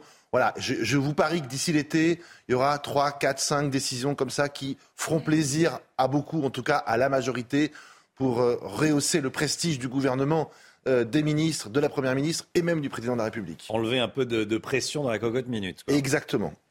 Merci, dans la cocotte minute politique. Merci beaucoup, euh, Jérôme Béglé. Emmanuel Macron, justement, sera en déplacement dans, l'Hérault aujourd'hui. Il sera accompagné du ministre de l'Éducation nationale, Papendiaï, pour parler éducation et ruralité. Hier, le chef de l'État a été chahuté hein, pendant son déplacement en Alsace. Alors à quoi faut-il s'attendre aujourd'hui? Eh bien, on rejoint tout de suite euh, Johan Usaï, notre envoyé spécial à Montpellier. Bonjour Johan. Est-ce qu'on s'a- est-ce qu'on attend encore un déplacement houleux aujourd'hui? Oui, bien sûr. Cinq manifestations sont prévues aujourd'hui dans le département de, de l'Hérault. Cinq comités d'accueil, en quelque sorte, pour le président de la euh, République, qui effectivement sera bien protégé. Ce que je peux vous dire, c'est que plusieurs centaines de forces de l'ordre sont prévues pour euh, bien accueillir le chef de l'État et protéger, en tout cas, le chef de l'État. On est loin, bien loin de l'apaisement, donc prôné par Emmanuel Macron. Dans son entourage, eh bien, on, on minimise, on affirme que le chef de l'État savait précisément à quoi s'attendre en revenant sur euh, le terrain. Emmanuel Macron estime, lui, qu'il doit être apporté euh, d'engueulade pour s'expliquer avec euh, les Français, un peu comme durant les Gilets jaunes. C'est donc désormais Emmanuel Macron qui est en première ligne pour tenter de sortir de euh, cette crise. Le chef de l'État qui a répondu hier aux manifestants, à ceux qui s'opposent encore à sa réforme des retraites, ce ne sont pas les casseroles qui feront avancer la France. J'en ai vu d'autres, a dit le chef de l'État, en référence précisément à cette crise des Gilets jaunes. Emmanuel Macron qui s'est redit déterminé à réformer la France jusqu'au dernier jour de son second mandat. Merci beaucoup, Yohann Usaï. Florian Tardif, Emmanuel Macron a assuré qu'il continuerait à aller sur le terrain malgré la colère qui s'exprime chez certains Français. Hein. Oui, cette colère euh, s'exprime. Je ne m'attendais pas à autre chose, a-t-il dit lors de son premier déplacement de la semaine. C'était hier euh, en Alsace, mais cela ne l'empêchera pas donc de continuer à se déplacer. La preuve aujourd'hui avec euh, ce déplacement dans l'Hérault pour parler éducation, comme vient de nous le dire Johan Usaï qui est sur place. Et ce ne sera pas, Romain, son dernier déplacement puisque le président de la République compte bien, euh, durant ces 100 jours, donc c'est la période qu'il a ouverte lundi suite à son allocution, euh, se déplacer régulièrement, comme il le fait cette semaine en région. Une méthode qui avait porté ses fruits lors du quinquennat précédent, c'était lors de la crise des Gilets jaunes, où euh, justement le président de la République était allé au contact des Français pour tenter d'en finir avec cette crise sociale profonde qui secouait à l'époque le pays. Il a même hier sorti son slogan de la campagne présidentielle de l'année dernière, avec vous, avec vous, a-t-il dit, à Célestat en Alsace. Un début de campagne sans échéance électorale, mais pour tenter de reconquérir le cœur des Français qui se sont détournés peu à peu de lui. C'est le moins que l'on puisse dire. Merci Florian. Deux hommes condamnés à de la prison ferme après le rodéo urbain à Villefontaine. On vous montrait les images dans la matinale dès lundi matin. Les accusés ont roulé à moto au milieu du village des Marques, hein, tout près des clients. C'est évidemment inadmissible. On a tous été choqués. 11, 11 euh, individus. Hein. Euh, deux ont été arrêtés. Deux tout de même ont été arrêtés. Olivier Madinier est notre correspondant à Lyon. Il a assisté au procès de ces deux individus. Olivier de la prison ferme, neuf mois de prison ferme pour l'un, six mois euh, pour l'autre, une peine jugée extrêmement lourde euh, par les avocats des deux hommes euh, âgés de 19 et 22 ans hier à la sortie de l'audience du tribunal correctionnel de Vienne. Selon ces avocats, la justice a voulu faire un exemple suite à de nombreux épisodes de rodéo ces derniers jours dans le département de l'Isère. Vous avez les images en tête. Il y a ces images du centre commercial Grand Place à Grenoble lors du tournage d'un clip. Il y a eu aussi un rodéo à l'île d'Abo, toujours dans le département de l'Isère. Et le samedi 8 euh, avril dernier, en fin d'après-midi, vers 18h, c'est 11 motos euh, qui ont circulé dans les allées euh, du centre commercial Le Village des Marques, un centre commercial à ciel ouvert. Il n'y a heureusement pas eu de victimes. Il y avait beaucoup de familles présentes ce samedi après-midi pour une chasse aux œufs. Nous étions le week-end de Pâques. Alors les deux jeunes hommes interpellés qui comparaissaient hier ont reconnu les faits, mais ils ont dit qu'ils participaient, ils ont été soumis à ce qu'ils appellent l'effet de groupe. Voilà, 19 et 22 ans, ils avaient déjà eu affaire à la police euh, et à la justice. Ils ont été condamnés à de la prison ferme. Notez que plus des trois quarts des Français, 76% exactement, sont favorables à ce que la police puisse enclencher des poursuites, des courses-poursuites hein, contre les auteurs de, de rodéos sauvages même si c'est dangereux. Tout est dans le même si c'est dangereux, parce qu'on entend souvent cet argument euh, contre les courses-poursuites en, France. Ça se fait en, Grande-Bretagne, on, en parle ce matin. Euh, en France, on dit oui, mais c'est dangereux, donc on peut pas, la police ne va pas au contact de ces, euh, de ces individus. Les trois quarts des Français sont pourtant pour, on en parle ce matin. Restez bien avec nous. Dans un instant, Laurence Ferraris recevra Robert Ménard, le maire de Béziers. A tout de suite. Rendez-vous avec Pascal Pro dans l'heure des pros, du lundi au vendredi de 9h à 10h30. C'est News, il est 8h15, bienvenue à tous. Merci d'être avec nous. Dans un instant, Laurence Ferrari, vous recevez Robert Ménard, le maire de Béziers. Ce sera juste après le point info avec Chana Lousteau. Plus de 700 kilos de cocaïne saisis dans l'Essonne. Des douaniers ont fait cette découverte dans une camionnette au terme d'une course-poursuite. L'office dédié à la lutte contre le trafic de stupéfiants avait géolocalisé le véhicule suspect. Le conducteur, lui, a pris la fuite. Je rappelle que le gramme de cocaïne est vendu au détail entre 60 et 70 euros. À Argenteuil, des professeurs du lycée Georges Braque ont fait valoir leur droit de retrait. Ça fait suite à la violente agression d'un élève lundi matin. Quatre hommes se sont introduits dans l'établissement pour s'en prendre directement à cet élève de terminale. Un professeur a tenté d'intervenir, mais il a été aspergé de gaz lacrymogène. La plupart des enseignants ont donc décidé de ne pas faire cours mardi. Et puis décollage imminent pour la plus grande fusée du monde, Starship. C'est aujourd'hui, on vous en parle depuis le début de la semaine. Son décollage est prévu à 15h28 heure française depuis la Starbase au Texas. Lundi, son premier vol avait été reporté à la dernière minute à cause d'un problème technique.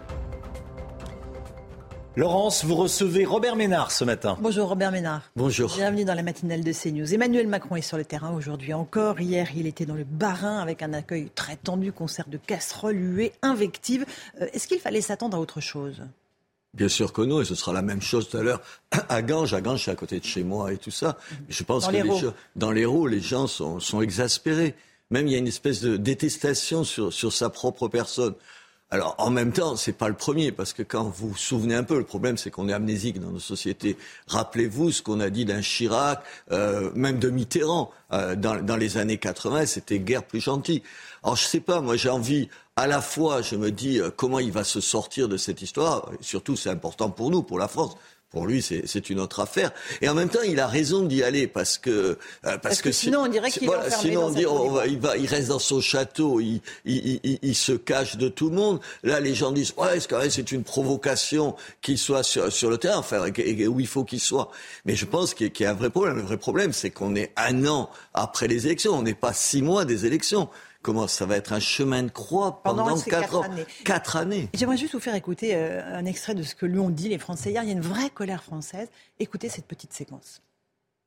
Je suis responsable syndicale et ce que vous faites, c'est délétère pour le pays. Il faudrait vraiment retirer cette réforme, monsieur. L'intersyndicale est mobilisée, unie. Il faut vraiment retirer cette réforme, monsieur. Vraiment. On a, C'est on a fait des concessions pour l'améliorer. Pour le coup, ça mais, suffit pas. Bah non, mais regardez, je fais. voyez, des gens. Mais je sais bien, je savais. C'est pas la première fois que j'en entends des gens qui râlent après moi. Il y a cette colère et là, euh, cette dame n'est pas du tout. euh, voilà, elle, elle dit ce que ressentent une grande majorité de Français. Oui, et ça, ça va bien au-delà de la, de la retraite. C'est peut-être ça qu'on va essayer de retenir euh, de ces. C'est qu'il y a plein d'autres sujets. À Ganges, il y a la retraite, mais il y a aussi la maternité euh, qui, est, qui est en danger, euh, le collège qui est pas en, en- en- en réseau prioritaire d'éducation. Ça existe aussi chez moi et tout. Donc il y a toutes ces questions-là. Est-ce comment on peut répondre à ça? En même temps, une fois de plus, il a raison d'y aller parce que au fond, la démocratie, c'est ça. Quand j'entends un certain nombre de gens dire, c'était Monsieur Coquerel là, qui disait hier, ouais, je suis pas sûr qu'il soit républicain. Enfin, comment tu peux dire ça du chef d'État? Juste, il a été élu il y a un an. Il faut quand même pas rigoler.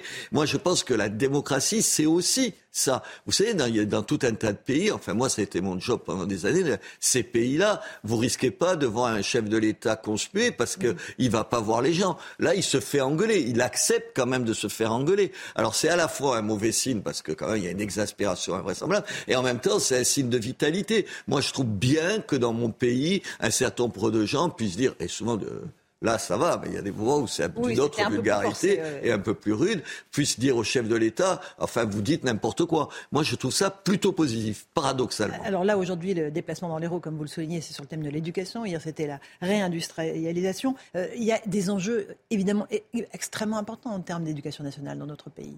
Est-ce que Papendiaï, qui va l'accompagner, est, est- est, euh, à la carrure pour euh, Attendez, je pense défis que c'est le plus mauvais choix. Qu'est-ce que c'était? C'était pour la diversité, il fallait choisir un, ministre comme lui. Moi, je le connaissais pas plus que la moitié des gens. Enfin, il me semble qu'aujourd'hui, vu la crise dans, le- dans l'école, le problème, c'est pas est-ce que euh, les problèmes de, je sais pas, du wokisme dont il dont il se fait un, un des chantres, c'est le problème. Le problème, c'est à Ganges ou chez moi, est-ce qu'on met dans les réseaux prioritaires d'éducation, vous savez, de façon à avoir plus d'enseignants, plus de moyens ou pas Moi, je suis très en colère après lui. Vous savez pourquoi? Parce que quand on écrit à son administration, il nous répond même pas. Vous savez, c'est ça. Alors, je le dis pour moi, mais pour tout, pour toutes les, les- les villes moyennes et les, et, et les, les cités comme, comme Ganges, ça doit avoir 4000 habitants, quelque chose comme ça.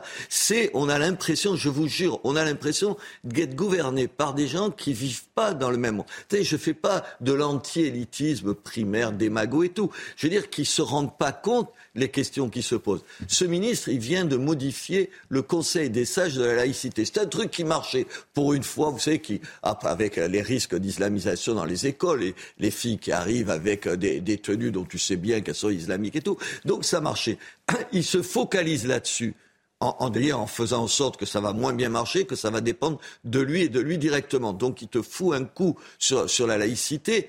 La sœur la sœur de, de comment il s'appelle? Samuel de, Paty. de Samuel Paty. Vous avez vu, elle a eu des mots très très durs sur ça. Alors il s'occupe de ça, mais il ferait mieux de s'occuper de comment à Ganges on arrive à avoir des classes moins surchargées et comment on répond à une violence dans les écoles, tout ça. Mais tu as l'impression que c'est un autre monde. Je vous jure, j'ai l'impression que ça. Et puis il faut répondre aux maires. Il faut répondre aux maires quand on écrit. Les ministres, ils sont juste là pour nous répondre de temps en temps. Il faut répondre aux syndicats aussi. Euh, le dialogue est rompu entre euh, le gouvernement pour l'instant euh, et les syndicats qui veulent se mobiliser en, en prévision du 1er mai. Après, il faudra bien que ce dialogue reprenne d'une façon ou d'une autre. Oui, mais il faudra qu'ils reprennent sur d'autres sujets. Attendez, moi, je ne vais pas reprocher au chef de l'État de ne pas revenir sur la retraite. Là, c'est pas possible. Tu fais ça, c'est- tu, tu te déculottes si tu fais ça. Il s'est battu contre tout le monde. Et de toute façon, euh, si c'est pas cette réforme qu'il fallait, il fallait une réforme. Ceux qui vous disent qu'il en faut pas, c'est des démagos. Point final.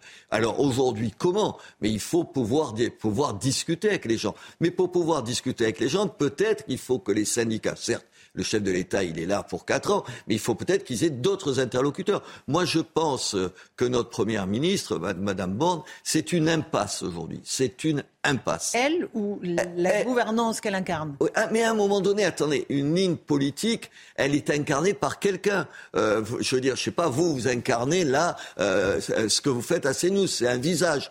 La politique, c'est pareil, il y a des visages. Je pense qu'ils ne savent pas parler aux gens. Il y a, il y a eu des erreurs, mais invraisemblables de façon de, par, de, de parler, d'être proche des gens, d'être chaleureuse, d'être à l'écoute. Attendez, c'est tout le contraire de ça. Moi, j'ai rien contre elle. J'ai rien contre elle. Je la connais pas plus que pas ça. son départ, spécifiquement. Ah, moi, je pense qu'il faut qu'elle parte.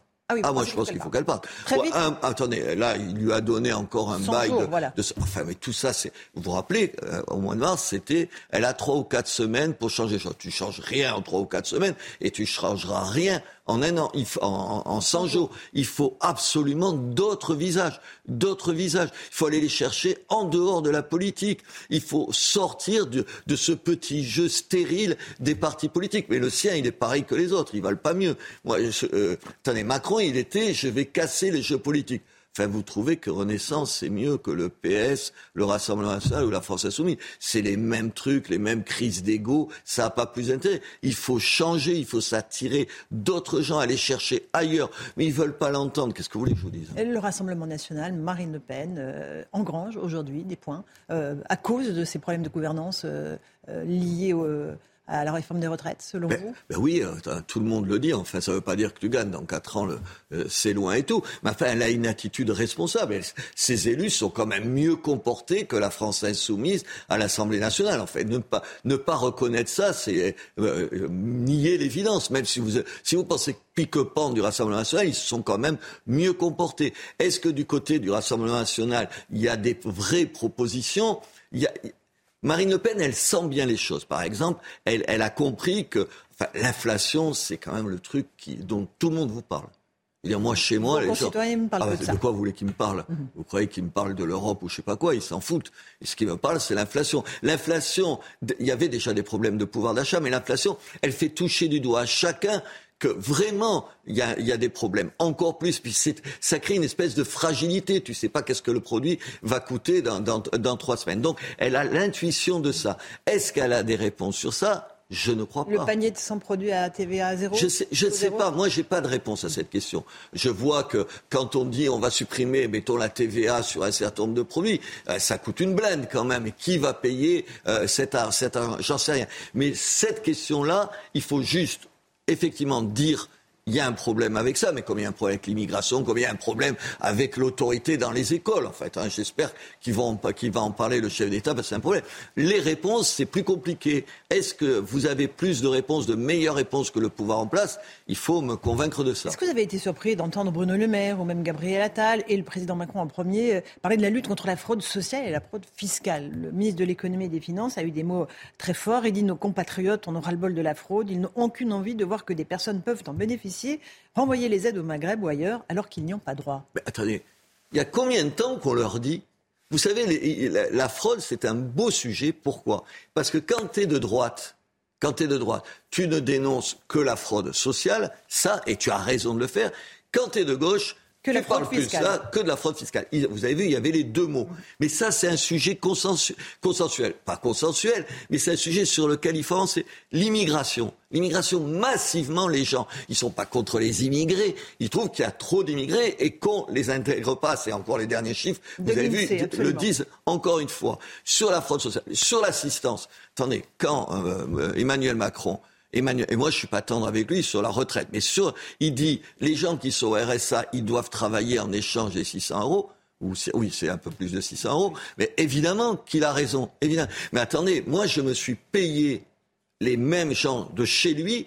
Vous savez, le maire, on donne des aides exceptionnelles aux gens. Les aides exceptionnelles, je les ai reliées à du travail. C'est-à-dire où pour avoir 1000 euros quand tu es un jeune pour passer ton permis de conduire, enfin, il me semble que c'est pas scandaleux de lui demander de bosser un peu. Ou pour la ville, sur les espaces verts, des trucs comme ça, ou pour une association.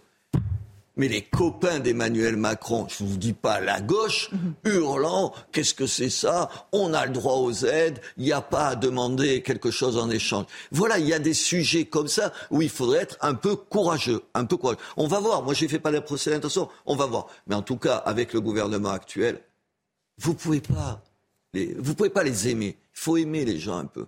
Ils sont trop loin de, de cette France enfin, que, où je vis moi. Euh, Gérald Darmanin, tout comme la Première ministre, ont mis en cause euh, les subventions données à la Ligue des droits de l'homme. La Première ministre a même euh, évoqué des ambiguïtés face à l'islamisme radical. Il faut revoir ces subventions Attendez, je ne sais pas s'il faut voir les subventions, mais il faut arrêter de nous faire un portrait de la Ligue des droits de l'homme comme une espèce de vache sacrée. Vous avez vu la gauche, tu touches à la Ligue des droits de l'homme. Quoi, tu touches à la Ligue des droits de l'homme? C'est pas l'affaire Dreyfus, la Ligue des droits de l'homme. C'est pas que l'affaire Dreyfus. C'est aussi au moment de- des procès, vous savez, des procès avant les grands procès de Moscou, ils ont rien dit. Rien dit. Ils ont justifié les Moscou, euh, les procès de Moscou. Alors là, c'était les staliniens qui défendaient. Et maintenant, attendez, ils sont allés manifester avec le CCIF. Ils sont allés manifester avec Tariq Ramadan. Euh, ils, ont, dénoncé, vous savez, la loi sur la burqa. Vous n'avez pas le droit d'être complètement voisé. Ils ont dit que c'était une atteinte aux libertés. C'est ça, la Ligue des droits de l'homme. Et sur Sainte-Soline, je vous rappelle, sur Sainte-Soline, qu'ils ont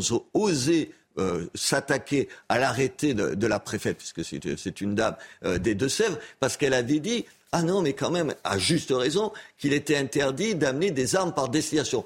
Vous savez ce que c'est les armes par destination pour expliquer aux gens Vous, arrivez à Sainte-Soline avec euh, 10 boules de pétanque et vous expliquez que c'est juste pour jouer à la pétanque, mais vous rigolez. C'est ça. Et ils ont osé dire ça. Ils ont osé, la Ligue des droits de l'homme, expliquer que les forces de sécurité, en l'occurrence, je crois que c'était les, les- les gendarmes, avaient empêché le SAMU d'aller soigner les gens. Mais comment tu peux dire des choses comme ça? Ils se discréditent, ils trahissent ce qu'ils ont été. Vous savez, il y a toute une partie des organisations de défense des droits de l'homme qui font de la politique et pas des droits de l'homme. Il y a un climat de violence qui va continuer, à votre avis. Les manifestations sauvages, euh, notamment, risquent de perdurer et peut-être jusqu'à l'été. Euh, comment sortir de cette impasse? Je sais pas.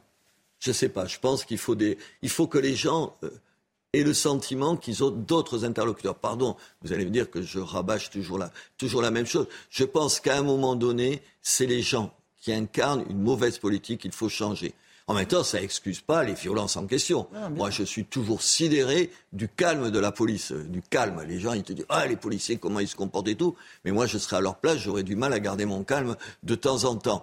Enfin, ils sont quand même globalement, dans leur immense, immense majorité, respectueux de tout ce qu'il faut être, tout ce qu'il faut respecter. Mais oui, il faut changer les gens. Aujourd'hui, on a Remanier, besoin- donc changer complètement. oui, et puis il faut appeler, aller, aller, aller piocher ailleurs que dans les partis politiques, avoir d'autres logiques que politiciennes. Aujourd'hui, il faut se retourner, je ne le dis pas pour moi, il faut se retourner vers ceux, c'est ceux qui connaissent le mieux cette France, c'est les maires de toutes, de toute sensibilité. Moi, je parle plus facilement avec un maire communiste qu'avec un, député euh, de droite ou de la droite de la droite qui a jamais eu de mandat local.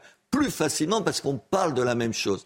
Or, le problème qu'on a dans ce pays, c'est qu'on n'est même pas foutu de se mettre d'accord sur la base. Comment, on peut discuter si tous les deux, on n'est pas d'accord pour dire que ce verre est blanc? Euh, Vous discutez pas après du contenu du verre. C'est ça. Il faut donc qu'ils aillent chercher ailleurs. Est-ce qu'ils auront l'audace de ça? Je ne comprends pas en plus parce que quand même c'est euh, le, le chef de l'État, il, est- il, est- il a gagné les élections. Moi, j'ai jamais voté pour lui, donc c'est pas mon problème. Il a gagné l'élection en disant je vais faire de la politique différemment.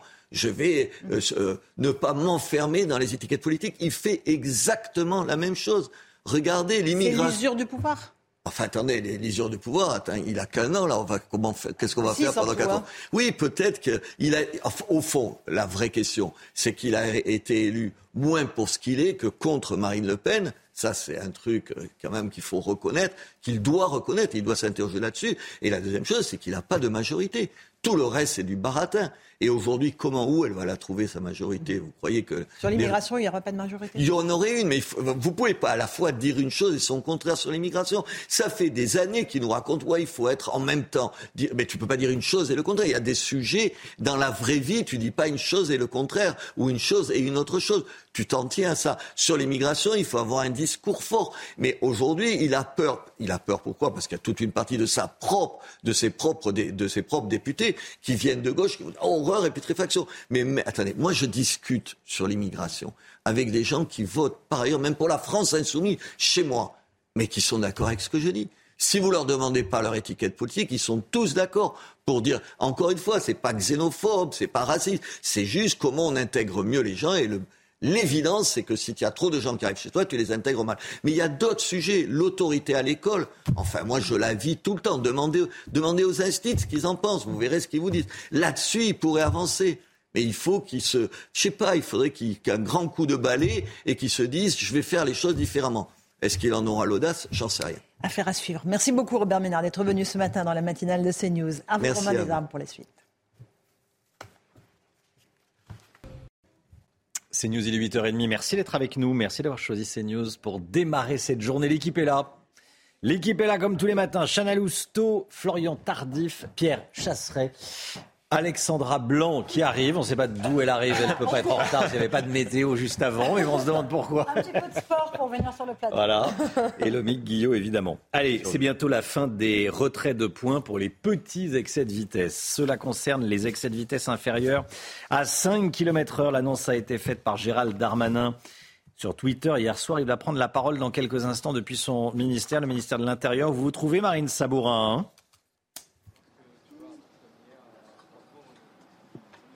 De vitesse inférieur à 5 km h ne seront plus sanctionnés par un retrait de points à partir du 1er janvier 2024. À noter qu'un excès de vitesse inférieur à 20 km h est aujourd'hui euh, sanctionné d'un point et d'une amende de 68 euros sur les routes où la vitesse maximale autorisée est supérieure à 50 km h ou d'une amende de 135 euros sur les routes où la vitesse maximale autorisée est inférieure ou égale à 50 km h Alors c'est une mesure populaire malgré la contestation de certaines associations de prévention routière qui ont déploré une piste regrettable qui incite les automobilistes à rouler euh, plus vite. En 2020, sur les 12 millions euh, de contraventions envoyées pour des excès de vitesse, plus de 50% concernaient des excès inférieurs à 5 km heure. Voilà, Marine Sabourin devant le ministère de l'Intérieur. Comme tous les matins, on vous consulte, on vous donne la parole dans la matinale. Et ce matin, on vous pose cette question. Est-ce que c'est une bonne ou une mauvaise idée de mettre fin au retrait de points pour les petits excès de vitesse? Écoutez vos réponses, c'est votre avis. Ah, c'est une très bonne mesure, au contraire. 5 km heure, on ne le voit pas. 70, 72, des fois 72, on est euh, pénalisé alors qu'effectivement, on ne roule pas très très vite. À partir du moment où on enfreint la loi, il faudrait être, euh, être puni. Donc euh, pour ma part, je trouve ça pas, pas très bien. C'est un peu, je trouve, hypocrite. Enfin, si on enlève des points pour une infraction, il faut l'enlever pour tous. C'était carrément hallucinant qu'on puisse enlever des points par rapport à 5 km. C'est vraiment euh, n'importe quoi. Je trouve que ça va dans le bon sens. Le baromètre AXA Prévention qu'on vous révèle ce matin en exclusivité sur CNews. 67% des Français déclarent que le contexte de crise actuelle a un impact sur leur santé mentale et pour la, pour la moitié d'entre eux, ça augmente leur niveau d'inattention au volant. Éric Lemaire, président d'AXA Prévention, était sur notre plateau en direct à 7h20 et il nous en a dit plus sur ces chiffres. Écoutez. Et on s'est aperçu que oui, il y a 67% des Français qui disent, eh ben, euh, toutes les crises entremêlées hein, et qui se, en fait, qui se, qui se confortent les unes aux autres, qui eh ben, elles ont un effet puisque on est plus stressé, plus nerveux, plus fatigué, et du coup, un sur deux disent, ça a un effet sur ma conduite. Je pense que c'est vraiment une inattention. Je pense que c'est quelque chose qui, en fait, brise la concentration. Euh, on a bien vu d'ailleurs, 80, plus de 80% c'est sur le pouvoir d'achat, l'économie en général, le changement climatique d'ailleurs, les gens sont, sont touchés par ça aussi. Euh, et, du coup, on est, on est moins vigilant. Voilà, le, Pierre, c'était Éric Lemaire qui était avec nous. Euh, Pierre Chasseret, on constate également dans ce baromètre la hausse du pourcentage d'automobilistes qui utilisent leur téléphone au volant. Hein. Oui, c'est impressionnant, c'est impressionnant, Romain. On est sur un taux d'utilisation de 80% des usagers au volant de leur téléphone mobile, mais ce que révèle le baromètre avec sa prévention et qui est intéressant, c'est l'usage du smartphone aussi dans les autres moyens de déplacement. 80%, 83% pour les trottinettes, un pourcentage un peu plus faible, mais très important, 66% chez les cyclistes. Au volant, c'est simple. Téléphone au volant, mort au tournant. Les chiffres sont dramatiques. On va avoir une remontée phénoménale de l'accidentalité routière si on ne met pas en place des contrôles avec des vraies forces de l'ordre sur la route, parce que là, les moyens technologiques ne pourront pas toujours détecter. Il va falloir une police de la route qui traque les comportements véritablement dangereux. Et l'usage du smartphone au volant, Romain, est le fléau actuelle et le fléau à venir sur les routes.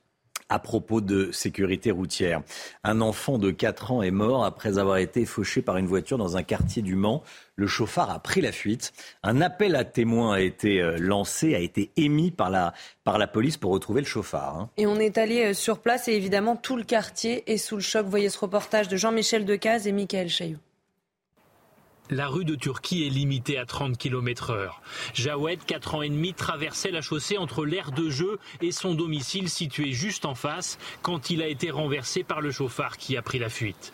La famille est sous le choc en évoquant ce qui est arrivé au petit garçon. Moi, je suis son grand-père. Il a été avec sa sœur. Il a, je sais pas, d'après ce qu'ils m'ont dit, il a fait signe au conducteur. Sûrement trop vite, sûrement. Parce que c'est quelqu'un qui roule à 20 ou à 30 km il ne peut pas le, tuer. Il se rend à la police. Selon les premiers éléments de l'enquête, le conducteur à bord d'un petit véhicule gris de marque Peugeot ou Citroën ne roulait pas à une vitesse excessive. La police du Mans lance un appel à témoins. Après avoir percuté euh, le petit garçon, euh, il s'arrête.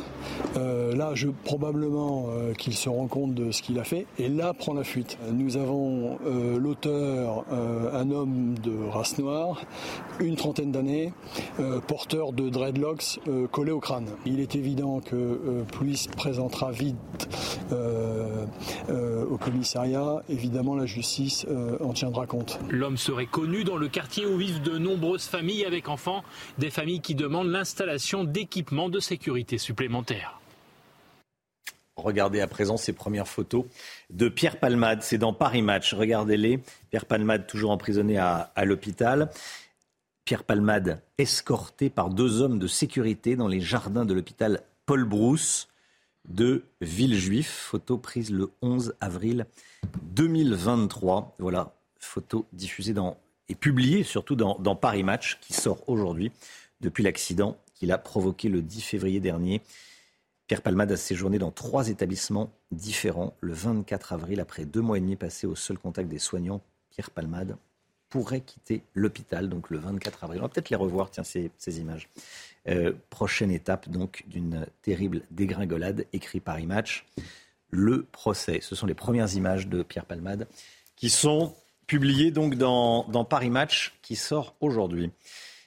Emmanuel Macron sera dans l'Hérault ce matin. Hier, le chef de l'État a été chahuté pendant son déplacement en Alsace, c'est le moins qu'on puisse dire. Il a dit ce ne sont pas les casseroles qui feront avancer la France. Une nouvelle phrase qui fait polémique. Il faut dire que depuis 2017, le président de la République est un habitué des sorties parfois maladroites. Vincent Fandège. Emmanuel Macron nous a habitués à des petites phrases la plupart du temps mal accueillies par l'opinion publique. En 2018, par exemple, un an après son élection, avec ses deux sorties en à peine un mois. Ce peuple luthérien qui a vécu euh, les transformations euh, des dernières décennies n'est pas exactement le Gaulois réfractaire au changement, mais encore que. Je, je- je traverse la rue, je vous en trouve. Ils veulent simplement des gens qui sont prêts à travailler. Emmanuel Macron séduit néanmoins au contact des Français, comme lors du grand débat national lancé en 2019 à la suite de la crise des Gilets jaunes. À cette occasion, le président déambule souvent au risque de croiser des opposants. Tenez compte, il y a une telle déconnexion avec la souffrance des gens. Plus récemment, le ton monte régulièrement, comme au Salon de l'agriculture en février dernier. Je suis pas venu là pour débattre, je suis venu là pour vous dire qu'on n'arrêtera pas parce que là on en a, on peut plus demander gentiment. C'est nos vies qui sont en jeu, on ne peut plus demander gentiment, monsieur. Après l'épisode des retraites, ses opposants semblent plus motivés que jamais et comptent bien se faire entendre à chacun des déplacements du président. Voilà. Il y a un risque que ça soit à nouveau mouvementé aujourd'hui dans l'Hérault. On va le suivre, bien sûr, sur, euh, sur CNews. Plus des trois quarts des Français sont favorables à ce que la police puisse enclencher des courses-poursuites contre les auteurs de rodéo sauvage. 76% exactement. C'est ce que révèle notre sondage CSA pour CNews. On va regarder le résultat. 76% des Français sont pour, même si c'est dangereux. Tout est dans le même si c'est dangereux. Pierre Chasseret, euh, ça existe déjà en Grande-Bretagne. hein, c'est les policiers qui vont au contact des auteurs de rodéo. Oui, oui, ça existe en Angleterre. Il faut savoir que l'Angleterre est un pays qui applique plus de tolérance, notamment euh, sur les excès de vitesse ou le taux d'alcoolémie qui est à 0,8 et pas à 0,5 comme en France. En revanche, quand vous transgressez cette règle qui prévoit la, tolérance, eh bien cette fois-ci en Angleterre, ça ne rigole pas, ça ne plaisante pas. À l'image de ce qui se passe sur les rodéos ou sur les délits de fuite, là-bas, on peut toucher tactiquement euh, le motard, c'est-à-dire clairement le faire tomber. Euh, alors dans un premier temps, c'était autorisé uniquement si le motard était casqué. Depuis maintenant, les, motards avaient trouvé la petite astuce, ils enlevaient le casque. Donc qu'est-ce que, qu'est-ce que la police fait? Eh bien, elle a obtenu l'autorisation maintenant de le faire, même si l'usager à moto n'est pas casqué. On ne déplore aucun mort pour l'instant, certes quelques blessés, mais pas de mort sur cette pratique qui, n'a, qui n'est pas euh, mise en place en France. Merci beaucoup Pierre Chasseret. L'éclipse, une éclipse solaire rare dans le ciel d'Australie. Cette nuit, les Australiens ont pu admirer un événement qui ne se reproduira pas avant 2031. Regardez cette image magnifique. Oui, c'est une éclipse hybride. C'est un phénomène qui se produit quand la distance entre la Terre et la Lune est idéale. Elle a débuté cette éclipse cette nuit à 3h54 heure française et prendra fin à 8h59. Alors désolé pour les Français, elle n'est pas visible depuis le ciel en France, mais, là, on vous la montre dans la matinale. Et voilà. C'est le principe. Un partenariat historique qui débute. Et on en a parlé hein, dès aujourd'hui. Les contenus d'Apple TV disponibles dans les offres Canal sans surcoût. Quand on est abonné à Canal on peut avoir accès à euh, ce que propose Apple TV. C'est à partir d'aujourd'hui ce soir, par exemple, il y a euh, The Morning Show. On connaît hein, le Morning Show. C'est un euh. documentaire, c'est une série. Voilà, c'est pas un documentaire sur les présentateurs de, de matinale. Hein, c'est une, une, série autour d'une matinale télé dans une, dans une chaîne info. Allez, la santé. La santé tout de suite avec Brigitte Millot. Passez de bons moments devant votre programme avec Flexadin, l'aliment complémentaire qui aide votre animal à rester actif pour longtemps. Ce matin, Brigitte, vous nous parlez d'une drogue qui fait des ravages aux États-Unis. On l'appelle la drogue du zombie. Bonjour Brigitte. Bonjour. Expliquez-nous de quoi s'agit-il quand on dit qu'il fait des ravages, c'est terrible. Hein. C'est la première fois quand même que le gouvernement américain euh, étiquette cette drogue comme une menace émergente, à la plus meurtrière qu'on ait jamais euh, trouvée. Pour commencer, on va, on va, juste, je vais vous montrer des images. Après, je vous expliquerai ce qui se passe. Mm. Euh, mais je pense que les images parlent d'elles-mêmes. Regardez ce que l'on trouve, ce qui se passe dans les rues. Euh, quand on dit du zombie, des zombies, voilà, on comprend cet état léthargique euh, complet où les gens sont comme ça. Là, c'est dans une ville américaine. Oui, oui, je crois que c'est Philadelphie. et, et, donc on, on, voit comme ça dans la rue mm. des gens. quand on dit zombies, c'est à cause de leur état léthargique, mais c'est aussi parce qu'ils ont parfois des plaies béantes, parce que ça entraîne des nécroses. Je vais, vous raconter un petit peu comment fonctionne cette drogue. Enfin voilà, les images parlent d'elles-mêmes, hein. euh, et on voit, et c'est comme ça euh, un peu partout. Alors cette drogue, c'est quoi? C'est en fait un produit, c'est la xylazine, c'est un produit vétérinaire euh, qui est réservé pour les anesthésies des animaux simplement autorisés chez les chiens, chez les chats et chez les chevaux. C'est un produit qui va être sédatif, donc qui va vous endormir, et antalgique, qui va calmer les douleurs. Mais bien entendu, utilisé à petite dose. Alors, il, est détourné euh, depuis euh, une augmentation de 200% en un an. Hein. donc vous voyez, c'est vraiment, c'est en train de se répandre un peu partout. Pour l'instant, essentiellement États-Unis.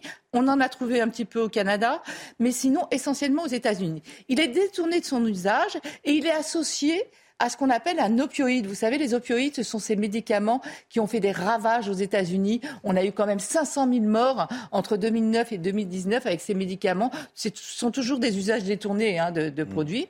Donc, il est, il est en association avec le fentanyl, sauf que la plupart des, des toxicos ne savent pas qu'il a été ajouté de la xylazine dans le fentanyl. Donc certains le savent, évidemment, ils le recherchent, mais certains ne le savent pas du, tout. Or, il se trouve que 90% des drogues qui ont été saisies sont positives à la xylazine. C'est-à-dire qu'on a ajouté, coupé avec de la xylazine pour augmenter les effets du fentanyl et en plus elle est pas chère donc les gens ont tout intérêt à, introduire à couper avec un produit pas cher pour augmenter le prix etc. Donc voilà, le problème de cette drogue, c'est qu'elle agit vraiment à tous les niveaux et elle va entraîner des morts par overdose parce qu'évidemment on ne sait pas à combien elle est dosée alors que normalement il faut vraiment des, doses très très, très petites. Hein. Donc les gens sont comme ça, comme endormis. léthargiques, parfois des hallucinations, ne tiennent pas debout, il y a des ralentissements cardiaques, il y a un état il y a plus du tout de vigilance, donc les gens se font euh, voler, euh, violer. Enfin, c'est quelque chose de, terrible. Et je vous le disais, ils meurent ou d'overdose ou de nécrose. C'est-à-dire qu'en fait, ça va entraîner une vasoconstriction, c'est-à-dire les vaisseaux qui vont se resserrer. Et je ne vous ai pas montré les images parce qu'elles sont terribles. On a des, des morceaux de peau qui, qui nécrosent, qui meurent, qui deviennent noirs, euh, et qui, comme ça, euh, la, peau part en lambeaux. On est parfois obligé d'amputer ces gens. Donc voilà, c'est un phénomène terrible qui est en train de ravager euh, les États-Unis. Là, il y a tout un plan qui est en train de se mettre en place pour éviter, déjà pour éviter aussi que ça se répande un petit peu partout, hein, parce que malheureusement, on sait bien que quand quelque chose se passe aux États-Unis, ça, ça se répand après un peu partout. donc on espère stopper stopper euh, ce phénomène, ces ravages de cette drogue qui est en train allez regarder et surtout parlez-en autour de vous. Quoi. Il ne faut vraiment pas euh, que ça arrive sur le, sur le territoire français et que des gens commencent à prendre ces produits et, qui en plus, les, les, gens sont comme arrêtés dans leur vie. C'est-à-dire qu'en fait, y a, certains disent que c'est un peu euphorisant, mais en fait, ça ne l'est même pas, parce qu'on est tellement léthargique qu'on n'est même pas dans l'euphorie. Donc, euh, on, se demande quel est l'effet recherché. Et encore une fois. Dites-nous comment ça s'appelle. La drogue du zombie, ça, c'est son nom. Euh, on l'appelle aussi trank drogue, tranquillisant drogue, et sinon son nom, le nom de la molécule, c'est la xylazine, X-Y-L-A-Z-I-N-E, euh, donc une drogue détournée de son usage et coupée avec des opioïdes généralement. Merci Brigitte. Vous avez passé un bon moment devant votre programme avec Flixadin, l'aliment complémentaire qui aide votre animal à rester actif pour longtemps. C'est News, il est 8h47. Merci d'être avec nous. Est-ce qu'on a une image en direct du ministère de l'Intérieur? Il y a le ministre qui doit prendre la parole. Tiens, regardez. Euh, voilà. Une belle porte et des beaux drapeaux. voilà, Gérald Darmanin qui va prendre la parole dans, un instant. Euh, cette annonce, il nous reste une petite minute comme je le vois sous, la caméra. Cette annonce, euh, ça va être la fin du retrait de points pour les petits excès de vitesse, moins de 5 km heure. Euh, on a entendu votre point de vue, hein, Pierre Chasseret, ce matin. Je voulais vous entendre également, Lomi Guillot, parce que fin du retrait de points, mais il y a toujours l'amende. Hein, L'État perd pas la boule. Euh, combien ça rapporte chaque année les amendes pour les petits excès de vitesse? Alors, les amendes au global, ça rapporte 1,7 milliard d'euros à l'État. Les amendes des radars automatiques, c'est 859 millions. Et là-dessus, on estime qu'à peu près 500 millions euh, d'euros euh, sont liés aux petits excès de vitesse qui représentent la, plus de la moitié des contraventions, des contraventions qui sont à 68 euros et qui peuvent monter jusqu'à 125, 135. J'en ai jamais eu. un bon Je, je n'ai pas l'habitude de, ces montants. excusez-moi.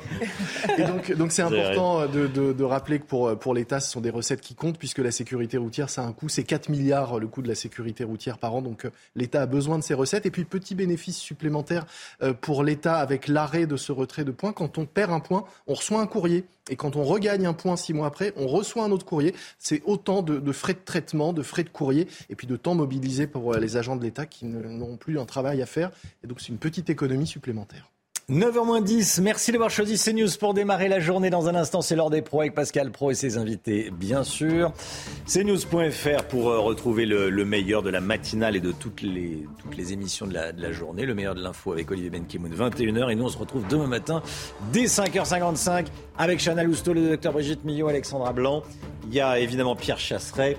Lomic euh, Guillot et également Florian Tardif qui est derrière la caméra, mais qu'on retrouvera demain matin. Belle journée à vous sur CNews. À demain.